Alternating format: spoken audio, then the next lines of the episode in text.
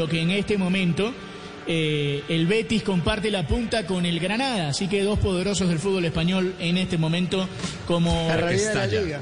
Sí, como líderes de. La que estalla la liga con el. Granada y el Betis. Granada, Betis, Villarreal y Celta de Vigo, los cuatro primeros. El Valencia es el quinto. Evidentemente, el Real Madrid tiene un solo partido. El Barcelona no ha jugado hasta ahora en esta Liga Española que hoy tendría descendiendo Hace al Atlético no. Sí, 0 a 0 entonces ese, ese partido entre Real Sociedad y Real Madrid. En Francia igualaron al final del partido Marsella y Lille 1 a 1, con lo que en este momento San Etienne y el Rennes son los líderes del fútbol francés. El Paris Saint Germain que Juanjo, ganó. yo- ¿eh? Octa, no, yo tengo una pregunta para un juego grandísima, me acuerdas, por favor, pero gigante, gigante. Una Eh, déjelo que. Lideran entonces San Etienne y Rennes. Perdón. El Paris Saint Germain está en el octavo lugar en este momento. Recordemos que ganó el Paris Saint Germain en esta fecha 3 a 0 su partido. Y la Juventus terminó ganando 3 a 0. Jugó Juan Guillermo Cuadrado, salió sustituido a los 78 minutos. La primera victoria de Pirlo como técnico de la Juventus en este estreno en la Serie A. El liderato de la Serie A lo comparte la Juventus con el Genoa, con el Napoli y la Fiorentina. Así que en esta primera fecha. Hoy es el partido de. Napoli. ¿Eh? Buen partido de, de Ospina, sí, 5 y 20 de hora de Colombia, 5 y 20 de la mañana arrancó el partido, eh, muy contento, me tocó Ya estaba madrugando. Eh, sí, sí, sí, ma- madrugando. Lo comentaste, Me levanté ¿no? así como con los gallos, ¿no? Bi- bi- bien, temprano a la mañana. Se viene la pregunta de Tito, ¿arranca con la, con la frase con todo respeto o no? Para saber si me No, no, no, no. No, no, no. Simplemente por mente, puede ser un error mío, ¿no? Que no me di cuenta. Estuve mirando la lista de la selección argentina. ¿Por qué no está el mejor Increíble. jugador argentino del momento? Di María, no lo puedo El creer. que ayer fue No fundamental para que el París ganara. No lo entiendo. Un tipo que está a la misma Por altura de Mbappé y Neymar. Iba a poder ¿no? armar una mitad de la cancha respetable después de mucho tiempo, con Di María de un lado y bueno, de- y Ocampos del otro, ¿no? Y no lo, no lo llamó. Vamos a Puede hablar, ser por la supuesto, misma razón por la que Ter Stegen no juega en Alemania. Porque no rinde la ¿Cuál? Ah, no, si no rinde Pero la Di María, yo cuando, cuando lo vi Pero si no lo han eh, puesto, ese. la serie. es, más, en el mundial, en el mundial eh, es de los pocos argentinos que rindió. Él y el Kun Agüero, los dos mucho más que Messi. Como siempre se terminó lesionando. Pero si hay alguien que hoy tiene eso. consenso en la opinión pública en la Argentina es Di María, sin dudas, y coincido con Tito, el mejor argentino hoy en Europa. Pero tenemos que ir a voces y sonidos. Buscamos la palabra de su bizarreta contando en charla con Vicente del Bosque aquella anécdota que la verdad me consta que cuando llegó Martino, eh, no Martini, querido Nacho Peña, Martino, Martino. un gran entrenador, Mar- ¿qué está- ese está pensando en tomarse, no lo dejó trabajar. No lo dejó trabajar. Le dijeron, muchachos, ¿sabés, quién sos- ¿sabés quiénes somos nosotros? Nosotros ganamos todo. Vos venís de Sudamérica, andá, an- andá a esperar para, para darnos indicaciones a nosotros. Y así se tuvo que ir. ¿Se puede dirigir de esa manera? Me parece que era imposible. Pero bueno, voces y sonidos y seguimos con Estadio Blue. Todavía una hora más aquí en Blue Radio. Nacho se está clonando con ese. En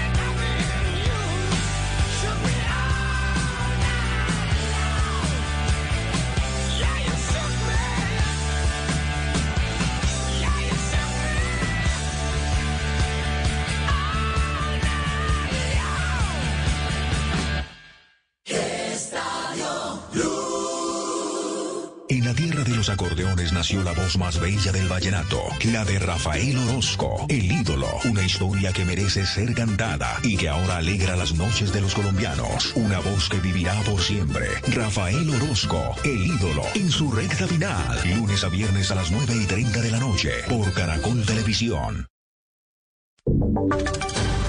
Voces y sonidos de Colombia y el mundo en Blue Radio y bluradio.com, porque la verdad es de todos. 4 de la tarde, 4 minutos. Aquí están las noticias. Desde FENALCO en Bogotá manifiestan que el pico y placa, la medida que comenzaría a regir el próximo martes en Bogotá, puede afectar el comercio de la capital, inclusive después de la pandemia. Camila Garrillo. El director ejecutivo de FENALCO Bogotá, Juan Esteban Orrego, manifiesta que desde FENALCO ven con inmensa preocupación que se ponga pico y placa los días sábados, ya que este día es el que más usan las personas para salir a hacer sus compras o actividades de ocio. es el día en que muchas personas pueden hacer sus compras, pueden salir en su carro particular si lo tienen. Y en últimas termina siendo una afectación más para, eh, el, para el comercio y para todo lo que tiene que ver con la productividad. El director agrega que imponer este pico y placa también obliga a las personas a usar el transporte público para poder movilizarse y que en medio de la pandemia esto se debería evitar. Añade que aunque el pico y placa sea una medida para mejorar la movilidad de la ciudad, se deberían explorar otras opciones que no incluyan una restricción como el pico y placa. La medida empezará a regir desde este martes 22 de septiembre. Irá de 6 de la mañana a 8 y media y desde las 4 de la tarde hasta las 7 y media de la noche, incluyendo los sábados. Un juez envió a la cárcel al hombre que asesinó a su expareja en pleno centro de Barranquilla frente a varios comerciantes que llegaban a abrir sus negocios. Diana Ospino. A la penitenciaría El Bosque fue enviado Aldair Carreño, el hombre que la mañana de ayer asesinó de varias puñaladas a su expareja sentimental, Katiuska Rangel Cañas, de 29 años. La víctima estaba a las afueras del almacén de ropa en el que laboraba cuando fue atacada con un cuchillo. El fiscal 25 seccional de alertas tempranas para el tema de homicidios le imputó cargos a Aldair Carreño por el delito de feminicidio agravado. Sin embargo, el hombre no aceptó. Su ley Cañas, tía de la víctima, aseguró que Katiuska estaba recién separada luego de sostener una tormentosa relación con su agresor. Ellos tenían una relación muy, muy tensa, la verdad. Pero ya ella, a última, ya decidió de no vivir más con él y él como que no llegó a asimilar eso, no sé, tiene como 15 días, un mes que, que ellos ya, ella se vino para acá, para donde mi hermana. La joven asesinada era madre de una niña de dos años. Y también fue enviado a prisión el hombre que habría asesinado a su hijastra de 18 años en Medellín cuando ésta intentó defender a su mamá de una agresión por negarse a continuar la relación sentimental. Carlos Carmona. Como John Hader Destroza, de 47 años, fue identificado el vigilante capturado esta semana en Medellín como presunto responsable de asesinar a su hijastra de 18 años, Joely Cuesta, cuando la joven intentó defender a su madre que estaba siendo atacada con arma blanca por el hombre. Al parecer, la madre de 50 años se había negado a continuar la relación sentimental, lo que generó una agresión del vigilante. Cuando la hija intentó defenderla, el padrastro también la atacó con arma blanca, ocasionándole la muerte. El agresor fue capturado en la casa de su mamá y no se allanó a los cargos. Sin embargo, un juez lo envió a prisión como medida preventiva. Con este feminicidio ya son 25 mujeres asesinadas este año en la ciudad. Más de 150 hombres de la policía con el ejército y funcionarios de la alcaldía de Cali integran el dispositivo de seguridad a las afueras del estadio Pascual Guerrero para evitar esta tarde aglomeraciones en el partido entre América y Bucaramanga. Víctor Tavares. El dispositivo de las autoridades estará desplegado a las afueras del estadio para evitar que los aficionados americanos se reúnan allí con el fin de apoyar a su equipo desde los costados. Las autoridades han dispuesto de un equipo de funcionarios con el apoyo de la policía y el ejército para impedir que se registren hechos de alteración del orden público. Carlos Rojas es el secretario de Seguridad de Cali. Un anillo de seguridad en el estadio Pascual Guerrero. Vamos a tener ubicado en todos los sitios de Cali grupos de trabajo con policía, ejército, con grupo de guardianes, mucho trabajo pedagógico, repito. El dispositivo también se mantendrá después del partido para evitar desórdenes por consecuencia del resultado de ese encuentro deportivo. Luego de varias horas de búsqueda, organismos de socorro lograron ubicar y rescatar a 10 personas que se habían perdido en zona selvática de Villavicencio. Carlos Andrés Pérez. Cinco líderes voluntarios de la Defensa Civil del Meta rescataron a 10 adultos que se encontraban perdidos desde ayer mientras realizaban labores deportivas en una zona selvática de Villavicencio, en un lugar conocido como Sendero de las Aves. Dos de las personas perdidas se encontraban con altos síntomas de hipotermia, así lo indicó Fernando Martínez, funcionario operativo de la Defensa Civil. De unos motociclistas que se encontraban realizando una actividad turística, eh, pierden la noción del tiempo y prácticamente quedan perdidos en el sendero ecológico de las aves. Dos personas con hipotermia de las cuales el equipo de rescate las extrajo de manera inmediata. Las personas ya se encuentran sanas y salvas en compañía de sus familiares luego del difícil momento que vivieron de más de 20 horas desaparecidos. Noticias contra reloj en Blue Radio. A las 4 de la tarde, 9 minutos. Noticia en desarrollo. La familia del ex vicepresidente paraguayo Oscar Denis, secuestrado el 9 de septiembre por el ejército del pueblo paraguayo, volvió a pedir este domingo una prueba de vida del hombre de 74 años y una vía de comunicación con los captores para poder negociar. La cifra del estado de Florida alcanzó este domingo 683.754 casos confirmados de coronavirus y llegó a las 13.459 muertes por la enfermedad. Y quedamos atentos porque el candidato presidencial demócrata Joe Biden instó hoy a los senadores republicanos que primen el interés del país al de su partido y que no confirmen a ningún nominado al Tribunal Supremo de Estados Unidos presentado por el presidente Donald Trump. Ampliación de esta y otras noticias en blueradio.com. Continúen con Estadio Blue. Este domingo en Encuentros Blue, ¿cuál es la realidad de los medios de pago electrónicos y del comportamiento del usuario en épocas de pandemia? Yeshua, Yeshua, Jesús, un ser de amor. Atentos a la lectura del libro que narra la vida del maestro y mucho más en Encuentros Blue, para vivir bien, por Blue Radio y bluradio.com. El regreso del fútbol viene en tres deliciosos sabores. Sabor Carlos Alberto Morales. una buena pelota filtrada por la derecha. Sabor Pepe Garzón. América ya sueña con esta estrella 14. Sabor Tito Puchetti. No te pierdas ni un partido del regreso del fútbol este domingo. América Bucaramanga, Junior Águilas. Estamos de regreso y lo vamos a disfrutar. El fútbol en Blue Radio, bluradio.com y la aplicación de Blue Radio. Blue Radio, la nueva alternativa. Hangouts, Zoom, Teams. Ahora está de moda reunirse virtualmente. Pero ¿cómo hace de falta una reunión entre amigos para una buena tardeada? Por eso vamos a reunirnos en Blue Radio para La Tardeada. Una reunión para conversar, compartir y volvernos a encontrar. Reunámonos esta tarde en Blue Radio para La Tardeada con Juana Uribe, Juan Esteban San Pedro, Juan Esteban Costaín, Hernando Paniagua, Dago García y Jorge Alfredo Vargas. De 5 a 7 de la tarde, Blue Radio, la nueva alternativa. Para conocer una historia hay que investigar, hablar con los protagonistas, buscar todos los datos y recorrer paso a paso sus detalles. Todo con la ayuda de Los Informantes. El programa de periodismo investigativo de Caracol Televisión llega a Blue Radio. Espérelo todos los domingos después de Encuentros Blue. Los Informantes por Blue Radio y bluradio.com. La nueva alternativa.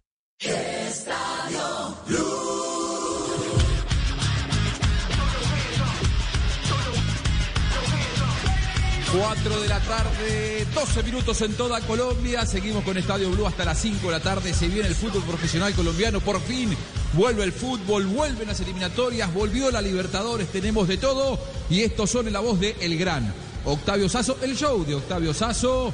Los mejores resultados de este domingo, Octavio. En tu programa, como vos crees. El show Sazo. Muchísimas gracias a los, dos, líderes de este programa. Muchísimas gracias. Eh, empezamos contándoles que hoy hoy, entre los mejores resultados de la Premier League, está la victoria del Tottenham como visitante 2 a 0 frente al Southampton.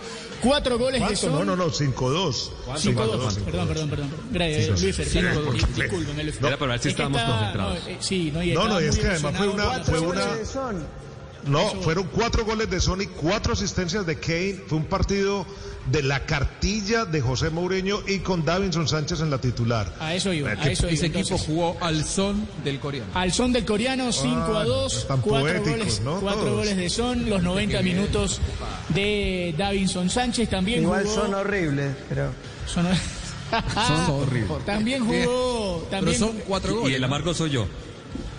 Sí, sí, sí. Los cítricos, cítricos, que es otra cosa. No amargo, sino cítrico. Gracias, amigo. Bueno. También jugó eh, los 90 minutos Steven Alzate en la victoria del Brighton 3 a 0 sobre el Newcastle de Juanjo, que eso, eh, cayó 3 a 0 de local. Está ganó- jugando de volante central. Exactamente. De, de do- de doble 5. Está jugando al Sate, otra posibilidad que tiene Queiroz. Exactamente, jugó los 90 minutos. Y juega bien, juega bien. Le ganó eh, el Liverpool 2 a 0 al, al nuevo Chelsea con dos goles de Sadio Mané. Eso en la, en la Premier League. En España, el día de hoy, la, resalta la victoria del Granada 2 a 1 al Alavés como local, lo que lo ubica en el primer lugar, al igual que la victoria del Betis, 2 a 0 frente al equipo de Nachito y de Juanjo, el Real Valladolid, la victoria del equipo de Pellegrini y de Claudio Bravo. Vamos, Nacho. Empate 0 a 0 entre la Real Sociedad y Real Madrid, así que Granada y Betis son por ahora los líderes del fútbol español. En Italia, la muy buena victoria del Napoli, 2 a 0 frente al Parma como visitante, 90 minutos de David. Ospina. Ganó el Genoa también, el Cagliari, el nuevo equipo de Diego Godín, empató 1 a 1 y la Juventus le ganó 3 a 0 a la Sampdoria. En Francia ganó el Paris Saint Germain 3 a 0, ganó también, o empató, perdón, el Nantes frente al San Etienne. El San Etienne se mantiene en el primer lugar, al igual que el empate entre Marsella y el Lille. Ganó entonces en Turquía el Galatasaray frente al Istanbul 2 a 0, un gol de Radamel Falcao para la victoria. ¿Tenemos ese gol de Falcado de nuevo o no? Sí, por supuesto. ¿Lo tenemos Tenemos el gol de Radamel Falcao en el fin de semana de Falcao en esa victoria 2 a 0. Me encanta lo que dice el. Falcao topun gerisinde hazır işareti bekliyor. Hakemin son uyarıları. İşaret geldi. Radamel Falcao. Radamel Falcao 1-0 Galatasaray. Ahí Muy está, bien. el gol de- Falcao debe ser titular cuando vuelvan las eliminatorias, Tito. Yo creo que Falcao hay que tenerlo ahí siempre, siempre. No podemos olvidarnos que el último año de Dubán Zapata fue ¿Pero ahí donde? ¿En el banco o ahí adentro? Y peleando, peleando. Se- seguramente que para Dubán va a ser un gran aliciente o un gran motivante tratar de quitarse de ahora encima a Falcao García. tuyo, ¿eh? No, no, yo para mí, para mí Falcao siempre, Falcao siempre. Para mí, Falcao, los que dijeron en, el- en este programa que Falcao había fracasado en la primera temporada porque se la pasó más, yo creo que en este momento Diga, yo creo diga, que la palabra fracaso no. Falcao es, siempre, no, es Falcao que no recuerdo. Propio. Sí, Falcao siempre, siempre. Ahora, si yo puedo hacer una estructura donde Falcao y Dubán puedan jugar juntos, podría ser perfecta, pero como nuestro técnico es monotemático, monosistema, el 4-3-3, y ahí en el 4-3-3 queda muy difícil, porque si mando a Dubán Zapata a los costados, pierdo el punch de, de Dubán. Y Falcao a esta altura de la vida no lo puedo mandar a la banda. Pero, pero dejar por fuera a Falcao García sería un gravísimo error. ¿Qué piensa Nora? ¿Qué piensa Nora? Sí, hay que llevarlo, pero no hay duda que hoy Duván Zapata es más delantero que Falcao. Y no, y no estoy hablando mal de Falcao, pero la, la edad le pasa a todo el mundo. Y hoy la capacidad de dañar al rival de Duván Zapata es muy, muy superior a la, a la de Falcao, en mi opinión. No tengo ninguna duda. que Claro, tiene no, que yo estoy de acuerdo. No, y además otra no cosa. descarten- O sea, Zapata está en la liga italiana, Falcao está en la liga turca. Eh, Zapata es un hombre que estuvo disputando la Champions hasta las últimas instancias. Falcao está a- arrancando. Y, y como lo que dice Seba, la, la- la edad. Falcao al banco, Falcao no tiene la culpa de ya tener tanto, tanta edad. En cambio, Dubán Zapata está floreciendo. Ahora, yo no estoy tan de acuerdo que Queiroz es monotemático. Yo creo que Queiroz es suficientemente inteligente de hacer una variación. Sí ve la necesidad de ponerlos a los dos juntos, pero si no ve la ¿cuándo lo ha necesidad? ¿para qué lo va a cambiar? Para, por eso, Lleva- si no la ve la necesidad. no sé, 14, ¿pero 15 para qué lo va a partidos cambiar? repitiendo la misma, el mismo esquema. Pe- Y Entonces si no tiene Dubán Zapata en un Ganando, buen perdiendo y rendimiento, empatando. ¿para qué lo va a cambiar? O sea, Le eh, metieron tres, Argelia le metió tres y, y no creo que cambie. Pero yo he visto a Queiroz, que, yo he visto a Queiroz jugando con Irán en diferentes también en otro sistema, también cuando jugó, pasó por el Real Madrid jugó con otros sistemas, cuando fue A la que miraba ayudante los de- de, de Irán, Ferguson, Luis eh, cambiaron el sistema. Bueno, Los estamos hablando de Te sentabas 14 en tu casa a ver a Irán. último- Yo lo vi muy bien en el mundial. Yo no, no, no, o sea, ojo, ojo ese. No porque sea Irán, eh, ya es sinónimo de que jugó mal. No, ojo que No, Irán bueno, también que ver a hizo sus partidos durante el mundial. No, no, no. Ah, En eso sí yo no estoy. Porque sí, entonces, porque es Colombia, entonces tiene que es, es malo, o porque es Irán es malo, o porque es Islandia es malo. No. No, no, tampoco. No, no. Yo, en eso, yo no soy discriminador solamente por nombre. Yo veo funcionamiento. No, no, yo que lo haya visto. jugó bien. Bueno, bueno. Eh, ¿Me pones eh, cuando su bizarreta le dice esto a Del Bosque sobre una charla de Martino? En ese momento, eh, su bizarreta era el director deportivo, Nacho, de Barcelona, cuando Sí. llega Martino y Messi le dijo lo que va a contar ahora su bizarreta, ¿no? Estamos, estamos de acuerdo. Sí, sí, estamos de acuerdo. Estamos de, de acuerdísimo. Bueno. De hecho, Lo eh, yo lo había escuchado. Sí, El Tata Martino, ya es una frase que ya, ya ha salido muchas veces, el Tata le, le decía a Leo eh, bueno, ya sé que usted, eh, si usted llama al presidente, me echan. ¿le llamaba de usted? Sí, bueno, por los argentinos, hablan en ese, en ese usted de, de argentino, ¿no? pero, eh, pero coño, no hace falta que me lo demuestre todos los días. ya lo sé, lo reciba. pero, y lo ocultes. Bueno, esto se lo cuenta su bizarreta de una charla con Del Bosque. ¿Usted qué hoy piensa, en el- Juanjo? en el país. ¿De qué se Esto ríe? es, esto es Mucho cuando, cuando no, que hablamos esto es de cuando usted, nos vamos. llamáis locos y os decimos que, que bueno, que aquí se le llama eh, en broma pero en serio el, el pequeño dictador. Y ojo con no atenerte a las cosas que dice que tienes que hacer Leo Messi, aunque te llames tu bizarreta, hayas jugado 622 partidos en la Liga Española y seas el tipo que más partidos ha jugado de toda la historia de la Liga Española, pero da igual. Que haya armado un, porque un él es que Leo un Messi. triplete, ¿no? Y, os voy a contar otra antes. anécdota. Os voy a contar otra anécdota y vosotros ya la valoráis como os dé la gana. Pero también desde Barcelona, esto me lo han contado desde Barcelona también. El señor Ricky Puig, en el primer entrenamiento en el que coincidió sobre un terreno de juego con Leo Messi, se le ocurrió la malísima idea de tirarle dos caños. Sí, imagino que Messi Hoy fue no cuenta. los pies, ¿no? Para marcarlo. Qué bárbaro, cómo... cómo Bueno, pero ahí no cuadra mucho. Y, y por ¿A eso se le va a ir. pasó No cuadra mucho. Nacho, no digo nada más. que lo saca y no es No Messi. hace falta decir, no a hace Nacho- falta decir nada más, que diría Suster. Y Vamos, es y- pegándole No, a ¿por qué me Messi. metes ahí? Este programa no se va a llamar más No, Estadio ¿por qué Blue. me Es- metes Ese a- programa de Nacho Mira. y de Tito y es pegándole Hombre, a Messi. recono- Sí. Reconocerás No, que no, está hilada no, la cosa. Venimos de tu bizarreta reconociendo, reconociendo que el, que, que el Tata Martino le tenía más miedo que un nublado y aprovecho al hilo de Sí, esto vamos. y os cuento la anécdota que cuentan los compañeros de Barcelona de lo que Claro. les- se le ocurrió Nacho. hacer al pobre al pobre Ricky Puig. Nacho, con respeto, no cuadra mucho porque al- el que saca a Puy o el que quiere sacar a Puy del Barcelona no es Messi, sino es alguien que aparentemente está en otro equipo hoy, que es Ronald Koeman, ¿no? Primero por ahí. Segundo, yo me he basado en hechos y en situaciones. A mí me parece que el que manda, manda, así mande mal. Y uno puede ser el que sea, pero uno tiene que meterse en la disciplina. Porque insultar o no ponerle, no ponerle atención o no respetar a los entrenadores es tan in- de indisciplina como irse de parranda o o engordarse 10 kilos. O sea, es- parecido. Y Messi es el mejor jugador para mí que he visto en la vida. Me tocó verlo debutar en mi tierra, en Colombia, ahí, hablar con él, tengo foto, lo quiero, me hace feliz cada, cada vez que Todo juega. respeto. Pero no por eso voy a tapar las cosas extradeportivas que tiene. Claro. Cuando Con pasan la línea.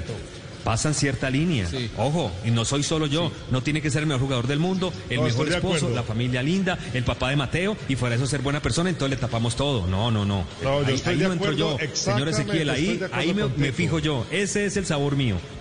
Eh, yo estoy de acuerdo con Tito en eso ¿Cómo sí. le quedó lo del y, sabor en los me- chistes? y vamos a decir una cosa y lo vamos a decir claro. Todo este embrollo está así por Lionel Messi también. Lionel Messi hace parte de todo el embrollo que tiene el Barcelona con los directivos, en los escritorios, con la plantilla que se armó una gran rosca en la temporada anterior, en las últimas dos o tres temporadas, comandadas por Messi y secundadas por Piqué y compañía. Ah, pero- Exactamente. Es que fue un desastre de todos lados, como lo dijimos. Claro. A- Ahora de la directiva y de Messi. A- Sí, Ahora, muchachos, es- es, exacto. culpa de ver, Messi señor. Que hayan pasado cinco Señor directores deportivos en cinco años. Es culpa de Messi Puede que se- Seguramente puede no, ser, no haga una, no haga una caricatura, Puede ser que legendario- sí. No el una caricatura de lo que le estoy diciendo. sí. No, yo le- Pero no es caricatura. No hagan una pero- pero es caricatura, que- Sebas, de lo que estamos diciendo. Estamos diciendo que es un no- tremendo jugador que comete errores y que no es perfecto, que- no que ha sacado a todo el mundo, no que elige, que, lleva a sus amigos.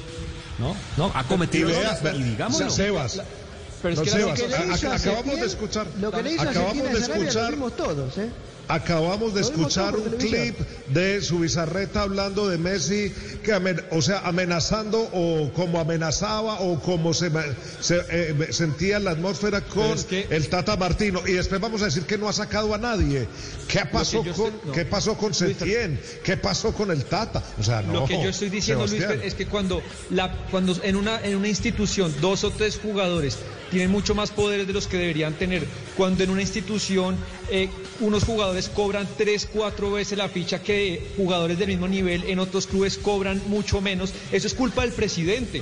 La persona que pone los límites y que pone el clima institucional es el presidente. Y lo que ha hecho Bartomeu desde el 2012, que es presidente, es errores tras errores tras ¿Y, y errores. qué tal, y qué el tal, odio. y qué tal, y qué tal que el técnico el que apenas se reúna ese con presidente. qué tal que el técnico apenas se reúna con el mejor jugador del mundo, pues el mejor jugador del mundo le dice yo me quiero quedar con este, este, este y este y hay que pagarle lo que mal. sea. O sea, usted no sabe tampoco. Entonces, Pero eh, es que usted, el presidente todos los indicios Fer. Llevan a eso. No, Claro. El presidente es el que, es el que A- a ver, permite eso, Luis ah, Fer. eh, Nosotros estamos entonces tomando- no pelear con Messi Messi. se porta Perdón. mal con un técnico, la culpa es del presidente, Sebas. Esa es lo que usted Pero no quiere vender. Tito, Tito, cuando- no, lo, no, lo Tito, estamos cuando- tomando cuando- como normal, pero Messi en la primera entrevista que da cuando dice me quedo, me quedo, ay qué bueno que se queda, el tipo dice este proyecto está todo mal, acá se pusieron parches, eh, eh, ¿Y no se verdad? habla de renovar, pero en realidad se van tapando agujeros. ¿A usted le parece normal? ¿Le parece normal, Más allá Sebastián? de que sea verdad.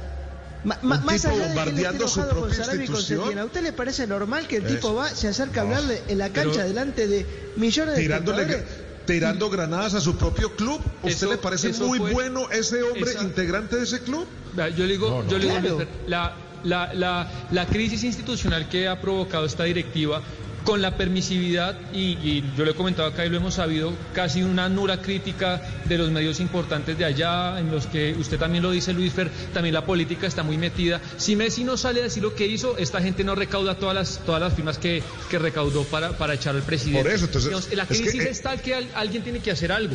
La Aquí crisis lo que es estamos diciendo es que todos hacen parte de la crisis y también el señor Lionel Messi hace parte Claro. de la crisis y es factor de la crisis, que es de todos. ¿Le parece de casual todos. que de los mismos temas que se habla hoy en Barcelona se hablaron durante años en la selección argentina? ¿Es casualidad?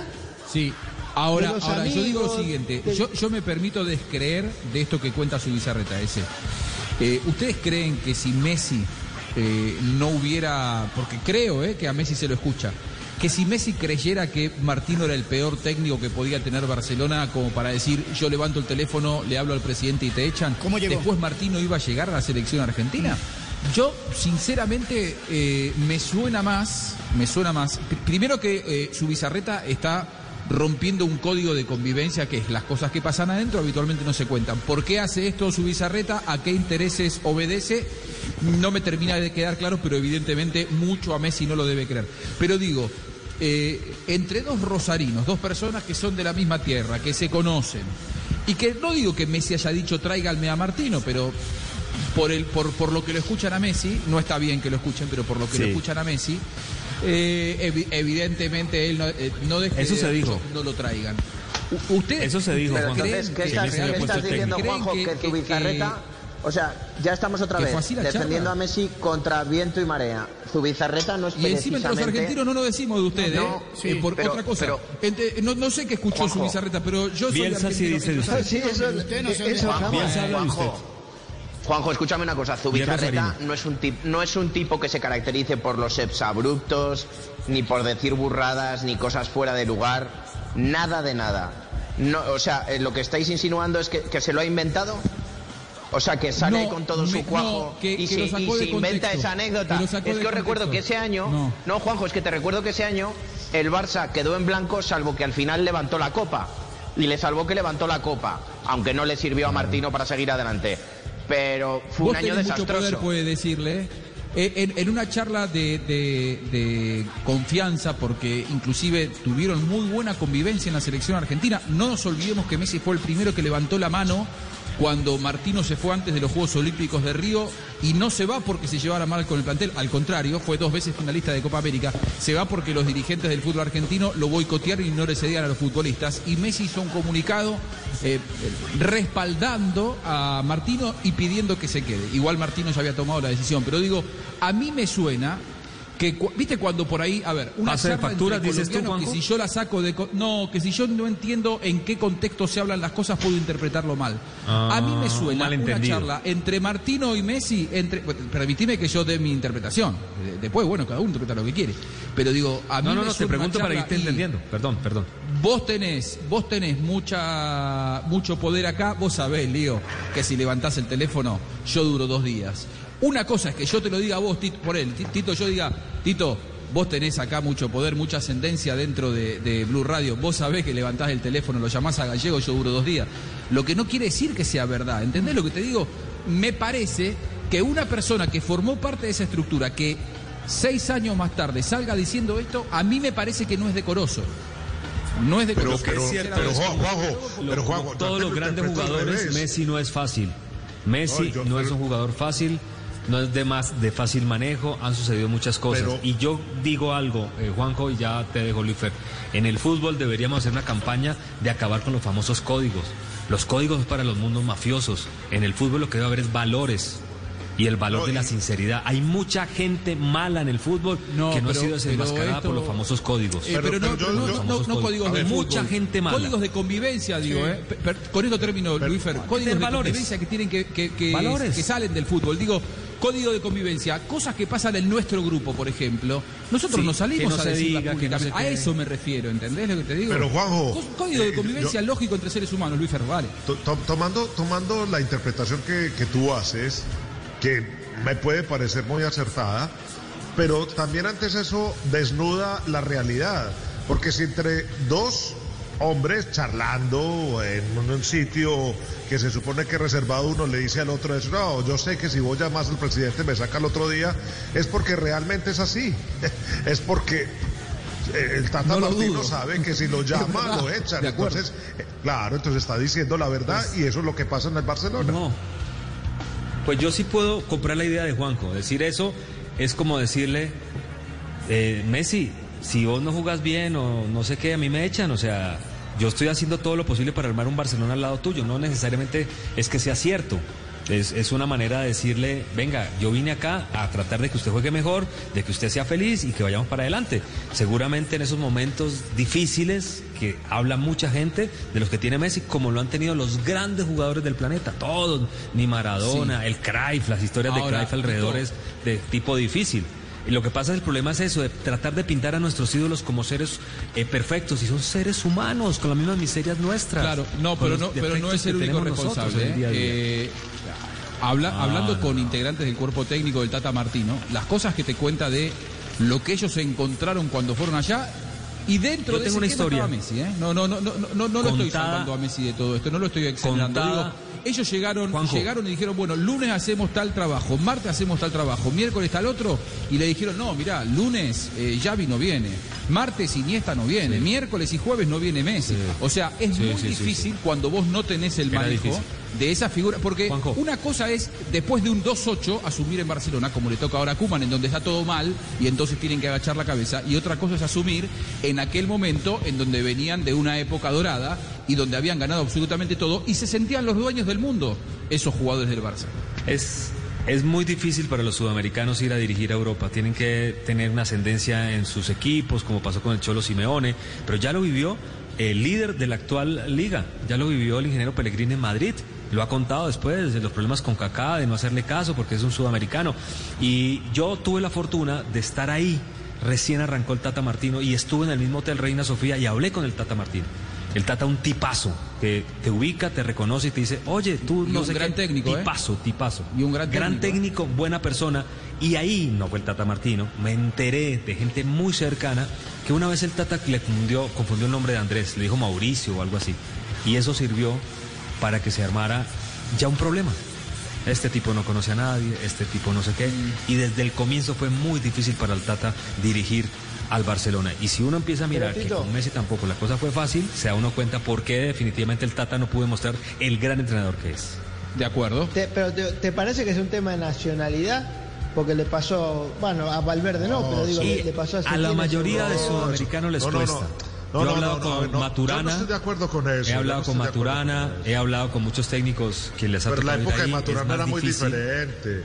La época de Bueno, Maturana eh, ya lo hablé con el Tata, lo, A- ahora el lo hablé con mi amigo Pancho Sagredo, que hizo el libro de, de Pellegrini. Pellegrini, un amigo en común que pero tenemos Pellegrini nosotros. aquí, a Pellegrini aquí antes se le extendió una, un, un tapete rojo con el Manchester City, se le respeta mucho. Pochettino eh, ahora sigue siendo un ídolo aquí en la afición.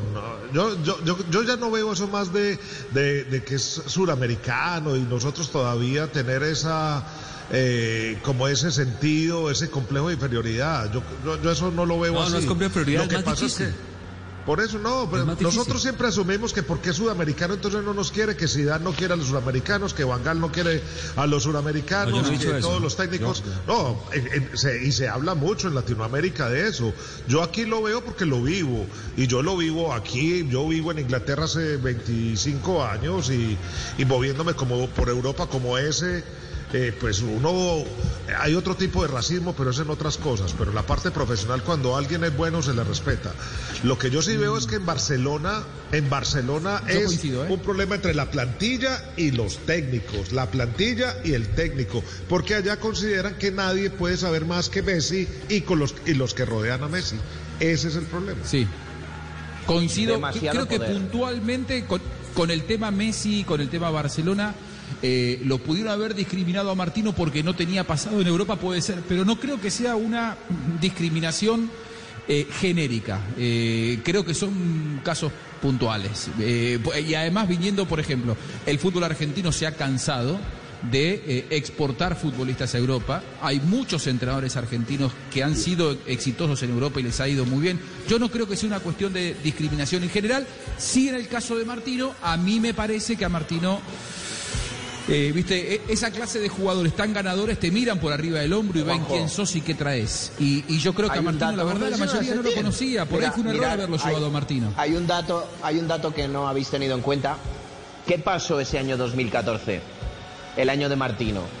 Pasó que el Real Madrid levantó la Champions del gol de Ramos. Y pasó No, pero la famosa antes, ¿eh? carrera. Eh, no, eh, la carrera de Bale. 2013 no, no, la carrera de Bale. La carrera de Bale que rompe a Bartra, el que está en el área técnica es eh, Martino. Es el año que llega Bale y es el mismo año de, la, de la Champions. Pero digo, él Estaba Carleto. 2013. A eso me refiero, Nacho. Claro, temporada Sí, la 2013-2014. 13-14. Es que es la, es que es la Claro, 13-14. sí, sí, O sea, me estoy refiriendo que ese año acaba con el Real Madrid levantando la orejona y con el Real Madrid ganándole la final de Copa al Barça. Entonces, esas dos cosas también pesaron. Esas también las tenéis que poner en la balanza que hizo que los jugadores del vestuario del Barça eh, pensaran que a lo mejor le venía grande ese vestuario. Sí, y, y creo que no lo conocían. Por ahí vos tenés que llevar, no, no, no importa si es sudamericano o asiático o esloveno, el tema es que eh, los jugadores sepan quién es. Y yo creo que Martino, el argumento que, que tuvo para llegar ahí es eh, que lo conocía Messi. No, no más que eso, porque si bien había hecho una muy buena campaña en Newell's Old Boys, y Tito, vos estabas viviendo en Argentina, sabías que ese Newell's Old Boys era un- una delicia verlo jugar. Yo creo que llegó a ese vestuario y muchos jugadores se habrán preguntado quién es este. ¿Este quién Sinceramente, es? porque era un jugador que No además está a mi altura. con Martino, lo que hemos lo que lo hemos Era más o menos un cuidador era, de vacas. Era, era extraordinario futbolista. Extraordi- extraordinario futbolista Exacto, el Martino, de los más. Eh, ahí está, Ezequiel. Exacto. Eh, eh, el Tata era de los jugadores más exquisitos que uno vio dentro del terreno de juego y vos, vos creciste viéndolo jugar al Tata Martino y era extraordinario. Es Como una técnico especie muy de bueno, Thiago pero cuando, Alcántara hoy, por ejemplo. Claro, pero cuando crack, llegó allá se habrán preguntado quién es este, lo habrán googleado, no sabían quién era. Y si encima pasa lo que cuenta Tito, que, que le erra el, el nombre a Iniesta, y la verdad es que eh, probablemente el error ha sido llevarlo. No, eh, es como sapo de otro pozo. ¿Viste cuando vos sos sapo de otro pozo? Probablemente Pero eso lo haya pasado, a- digo, ahí- pero tampoco podemos endilgarle todo a Messi, ¿no? A- ahí, Juanjo, el error es de la cabeza. Yo te digo, estas cosas en el. Bayern Múnich, si, le- si, si a- algún jugador se burla del técnico, al otro día está fuera del club. El jugador, no el técnico. Es verdad. Mm. Eh, Tito, vos, te- vos cerrabas la hora anterior preguntando por Di María y vos decías el mejor Sí, jugador argentino sí, en la actualidad porque duro. no está. ¿Quién es el, el Para que mí es su mejor eh, momento. no puede faltar en Colombia? No, eh, hoy, hoy se distri- hoy obviamente por lo que está haciendo James, ¿no? El problema es que James va a jugar, pues creemos que va a jugar en la misma posición de lo que está haciendo con, con Ancelotti en el Everton, arrancando de la Y banda lo derecha, usando pero además Queiroz. sí, aunque Queiroz lo mantiene por la banda. En cambio, si, si ustedes se dan cuenta, James termina haciendo el gol en la oficina del 10, lo libera y después pone esa asistencia Arranca fantástica también desde allí. Eso es lo que tiene que hacer, pero como Colombia juega con interiores que ocupan esos lugares, que va a estar, no sé, Uribe, Cuadrado, James termina siendo un jugador de banda y ahí tiene que cambiar un poquito. Pero definitivamente el jugador fetiche hoy, Colombia, jugando de James Rodríguez, ¿no? Hoy 29 años, gran momento, nuestra estrella, un goleador del Mundial. Es ese jugador que a partir de ahí debe generar. Se dice ¿Ya está la lista de los, de preseleccionados? No, no, no. Usted sabe que siempre es lo último. Esto quedó de El la época hasta de, hoy, ¿eh? de Peckerman. Sí, eh, yo creería que estamos a punto de, de saberla, ¿no? No sé si en cualquier momento llega. Porque ya- es hasta, ya, hasta el 20. Es lo último. o- o- claro, vos la reserva a los clubes tenés que se- hacérsela hasta hoy 20.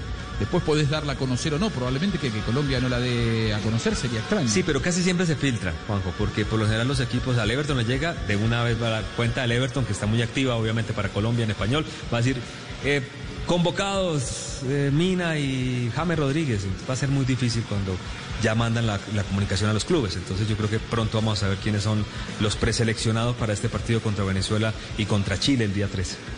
9 y 13. Muy bien. Eh, ¿qué, qué esperan de la eliminatoria sudamericana?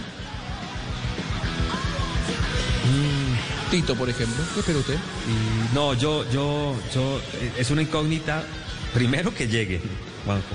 Primero no sé cómo van a ser los. Me contaron que aparentemente, por ejemplo, Colombia y Venezuela traerían jugadores el mismo charter, desde un punto en común, ahí llegarían los jugadores, se desplazarían. Yo todavía veo.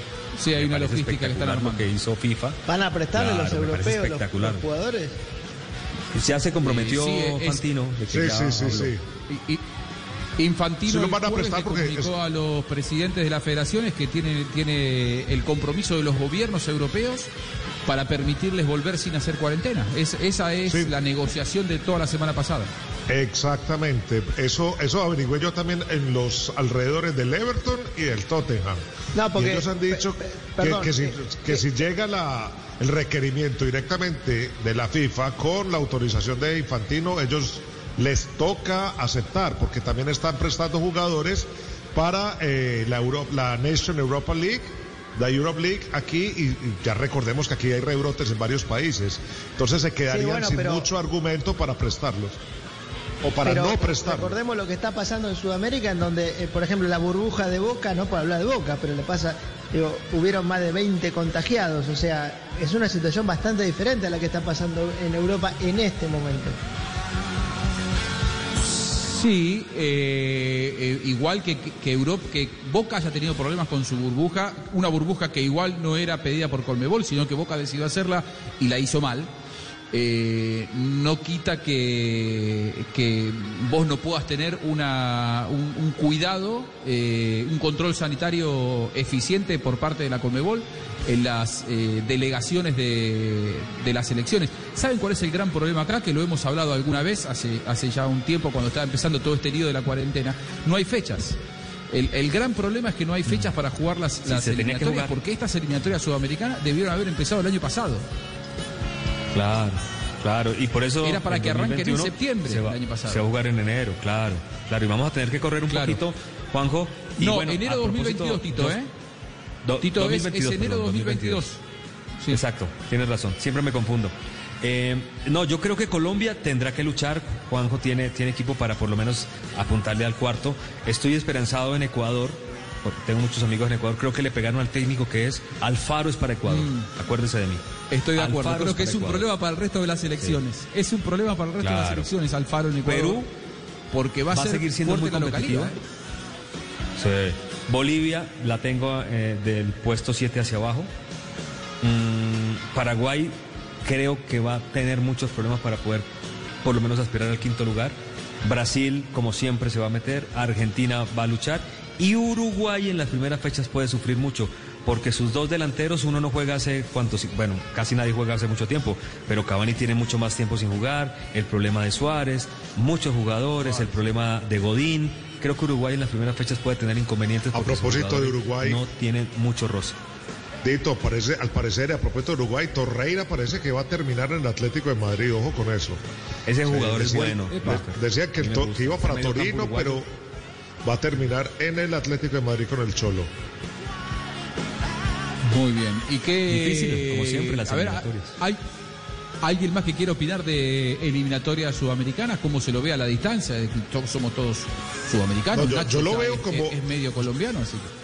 Yo lo veo como un gran reto logístico y yo sí quiero ver a ver qué va a hacer Infantino, no solamente sacando los permisos para los jugadores, sino si va- se va a meter la mano al drill y va a ayudar a la Conmebol para armar toda esta logística, porque él pues abiertamente ha dicho que tiene plata, que va a ayudar a todo el mundo, lo vimos muy demagógico hace tres o cuatro meses, eh, saliendo como el creador de paz en el mundo y de, de la eh, necesidad del fútbol y vamos a ver si, se va a meter de verdad, pues eh, ayudar eh, que toda la logística.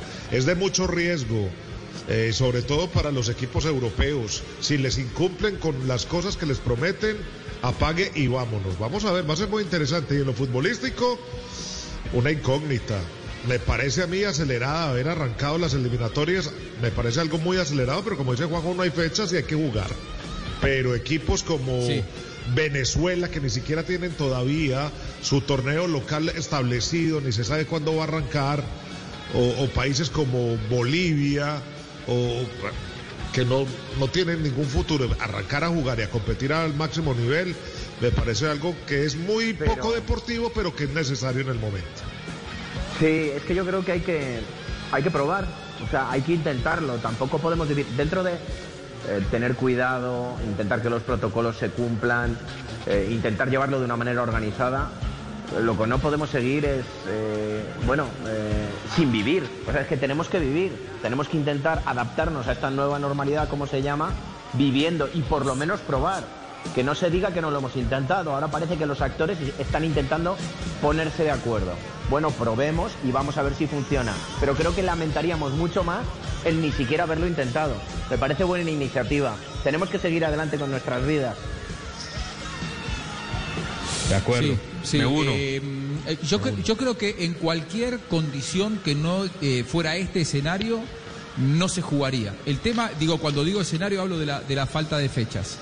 Eh, hoy no hay fechas, hoy no alcanza el calendario, están vendidos los derechos para la eliminatoria de 18 fechas, es decir, cada federación le aseguró a las televisoras a las cuales ya les vendió los derechos y ya cobró los derechos y ya gastó el dinero la federación, que iba a tener nueve partidos en condición de local. Dentro de esos nueve partidos, un partido contra Argentina y otro contra Brasil, que todos sabemos que los sponsors ponen más dinero, les interesa estar, eh, es cuando la cartera eh, o, el portafolio de publicidades explota.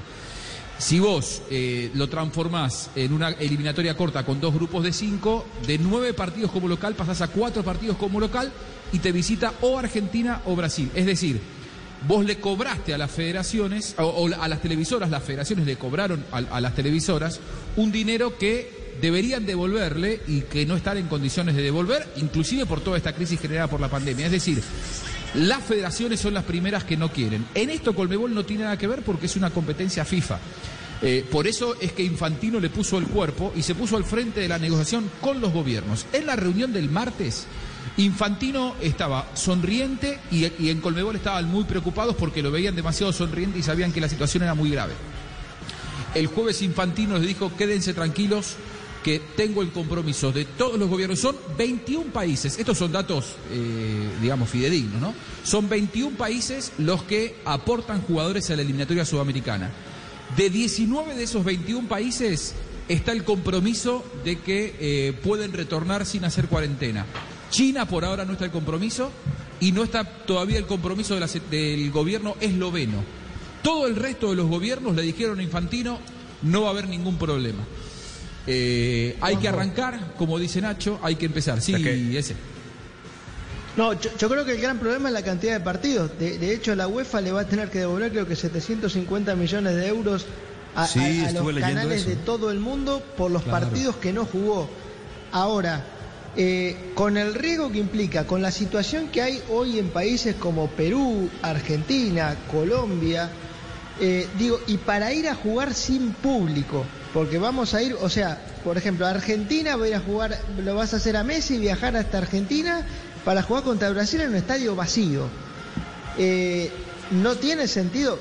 Obviamente que plantear un torneo con, menos partidos implica menos ingresos y un, problema económico, pero digo, estar moviendo a, a estos jugadores eh, con un calendario tan apretado a lugares tan remotos, porque eh, son nuestros países, pero de- de- a nuestros jugadores le quedan lejos. Para que vayan a jugar a estadios vacíos, me, me parece un riesgo bastante grande. Y, y, pero, y, pero, y, y dónde lo jugás si no, Ezequiel? ¿Qué haces? No, pa- pa- para mí lo que tendrían que buscar es hacer como, como terminó haciendo la, la UEFA, decir, bueno, eh, por No, ejemplo, nos- pero- nos, juntamos dos semanas en un lugar, jugamos todos juntos, todos los partidos. Pero- pero después, ese- de dos meses hacemos otras dos semanas. No, pero la- la- la a- Nations- Hacerlo mover por todos lados para que jueguen No, pero sin la- gente. La, la Nations League está jugándose también por todos lados aquí en Europa y sin gente. Partidos de Sí, local pero y visitante. Fer- y yo creo que ahí la localía ese, la localía ese de todas formas, así sea sin público, juega. No es lo mismo jugar en Barranquilla a 40 grados que jugar en, no sé. Eso está bien, eh, pero eh, eh, a- a- hay o, en la altura de. La Paz, sin público ¿dónde lo es la altura de La Paz. ¿Dó- ¿Dónde lo No, vas no, a pero- jugar? pero- ¿A la luna? ¿A, a qué terreno neutral vas a jugar, Ezequiel? Porque todos te van a decir, bueno, listo, terreno neutral, vení a mi país, te van a decir. ¿Y qué hacemos con el resto? Y lo tenés que jugar en, en Europa, no te queda otra. No, No. pero en Europa, pero escuchame una cosa, en Europa, ¿y otoño, vos pensás que Bolivia tiene todos sus jugadores en Europa? ¿Vos pensás que Venezuela tiene todos sus jugadores en Europa? ¿Vos pensás que Paraguay tiene todos sus jugadores en Europa? ¿Perú, Ecuador? Acá estamos hablando de Argentina, Brasil, Colombia y Uruguay con muchos jugadores en Europa. El resto tiene su base en Sudamérica. ¿eh? Y son las eliminatorias sudamericanas, no son las eliminatorias Yo te europeas. entiendo. A- ahora, vo- vo- vos, pensalo sanitariamente. ¿El fútbol volvió en Europa?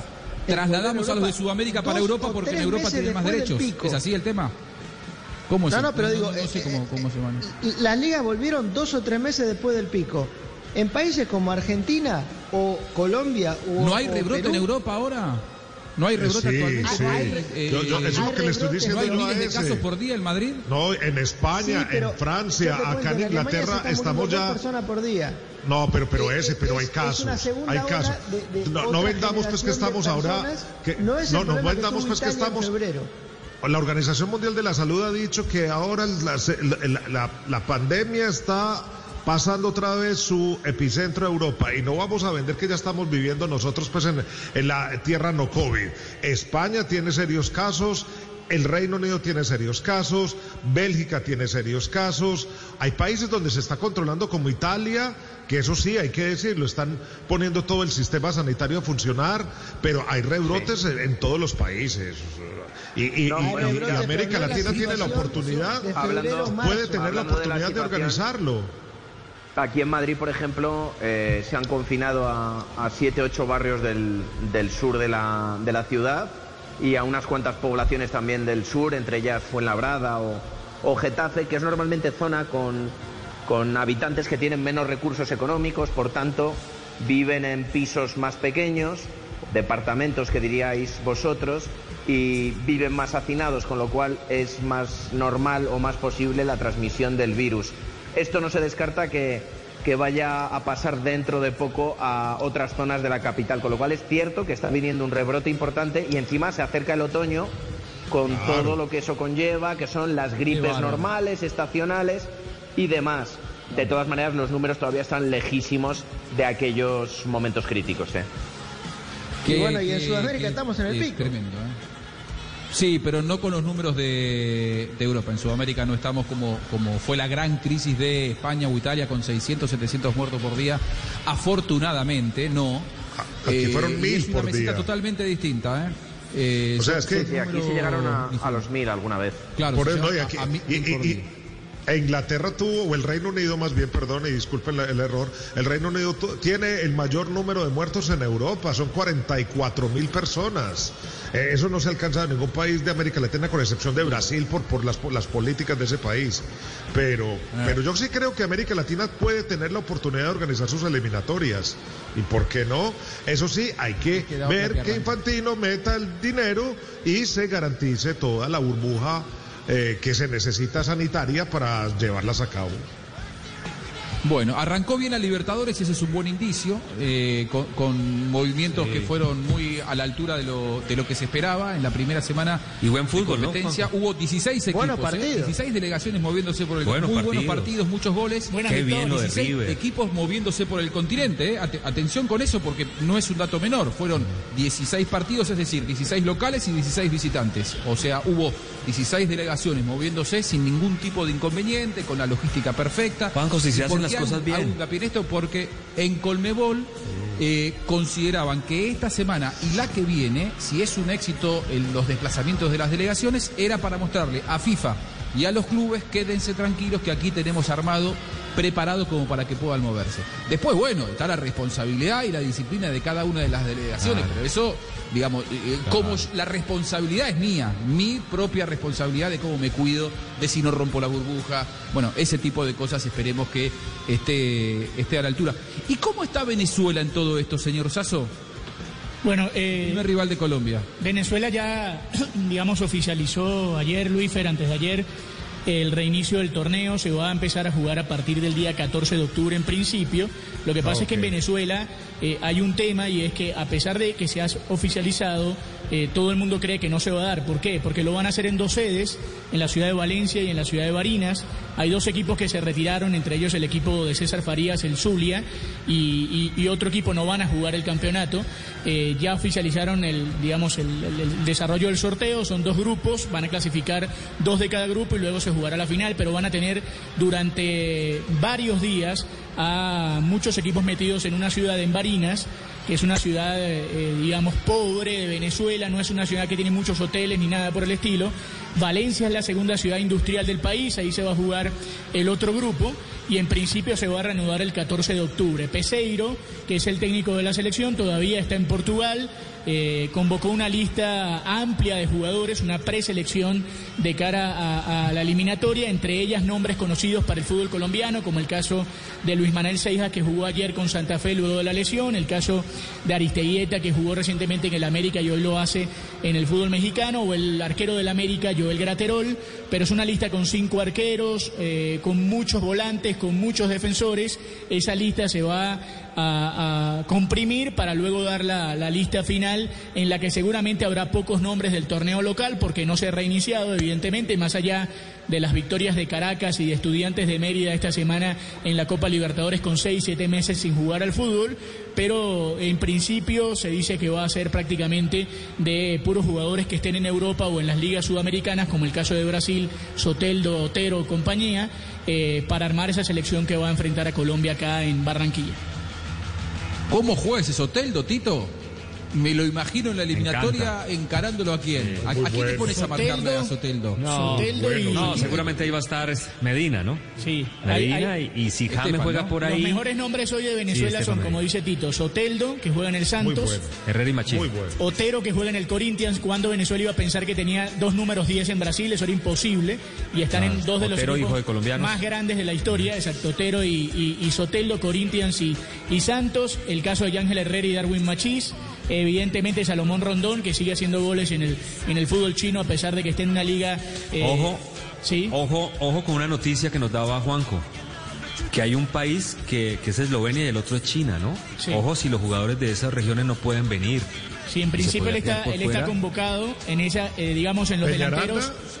En los delanteros hoy, hoy Venezuela tiene problemas en los delanteros porque Joseph Martínez no está listo, el hombre del Atlanta, y los- el resto de los nombres son jugadores, eh, digamos que no tienen mayor nivel. Sergio Córdoba que está jugando en Alemania pero no, no tiene mucha continuidad. El caso de, de Hurtado que se fue de Boca a, a Brasil, Aristilleta que bueno que está en México con continuidad. Córdoba. Sí. De- déjame contarte que ahora que lo prestaron a la Arminia Bielefeld jugó ayer de titular, o sea, está jugando un equipo recién ascendido, Sí. va a tener la posibilidad por lo menos de jugar todos los fines de semana. Exactamente, y luego en la mitad de la cancha el equipo tiene eh, los brasileros, tiene también los jugadores de los Estados Unidos que están jugando bastante, el caso de Junior Moreno y, de Cristian Cáceres, y la zona defensiva siempre es una duda.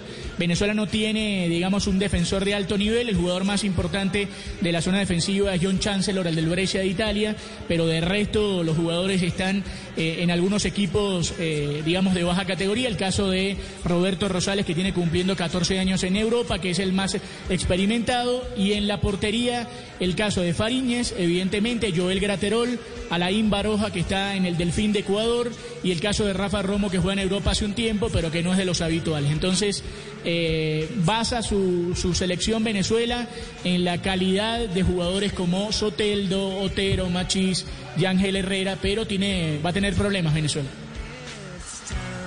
Bueno, Bueno, eh, se viene el fútbol profesional colombiano, qué lindo, ¿no? Eh, Tito, más allá de que somos grandes amigos de Jorge Alfredo Vargas de- y nos encanta la tardeada, también es bueno que el fútbol profesional colombiano vuelva a rodar, que se mueva Bueno, la pelota, pero ganó que su Santa Fe. que la gente... ¿Cómo? Ganó, Sa- Ganó es el verdad, Santa Fe estar de Jorge contento. Alfredo ayer.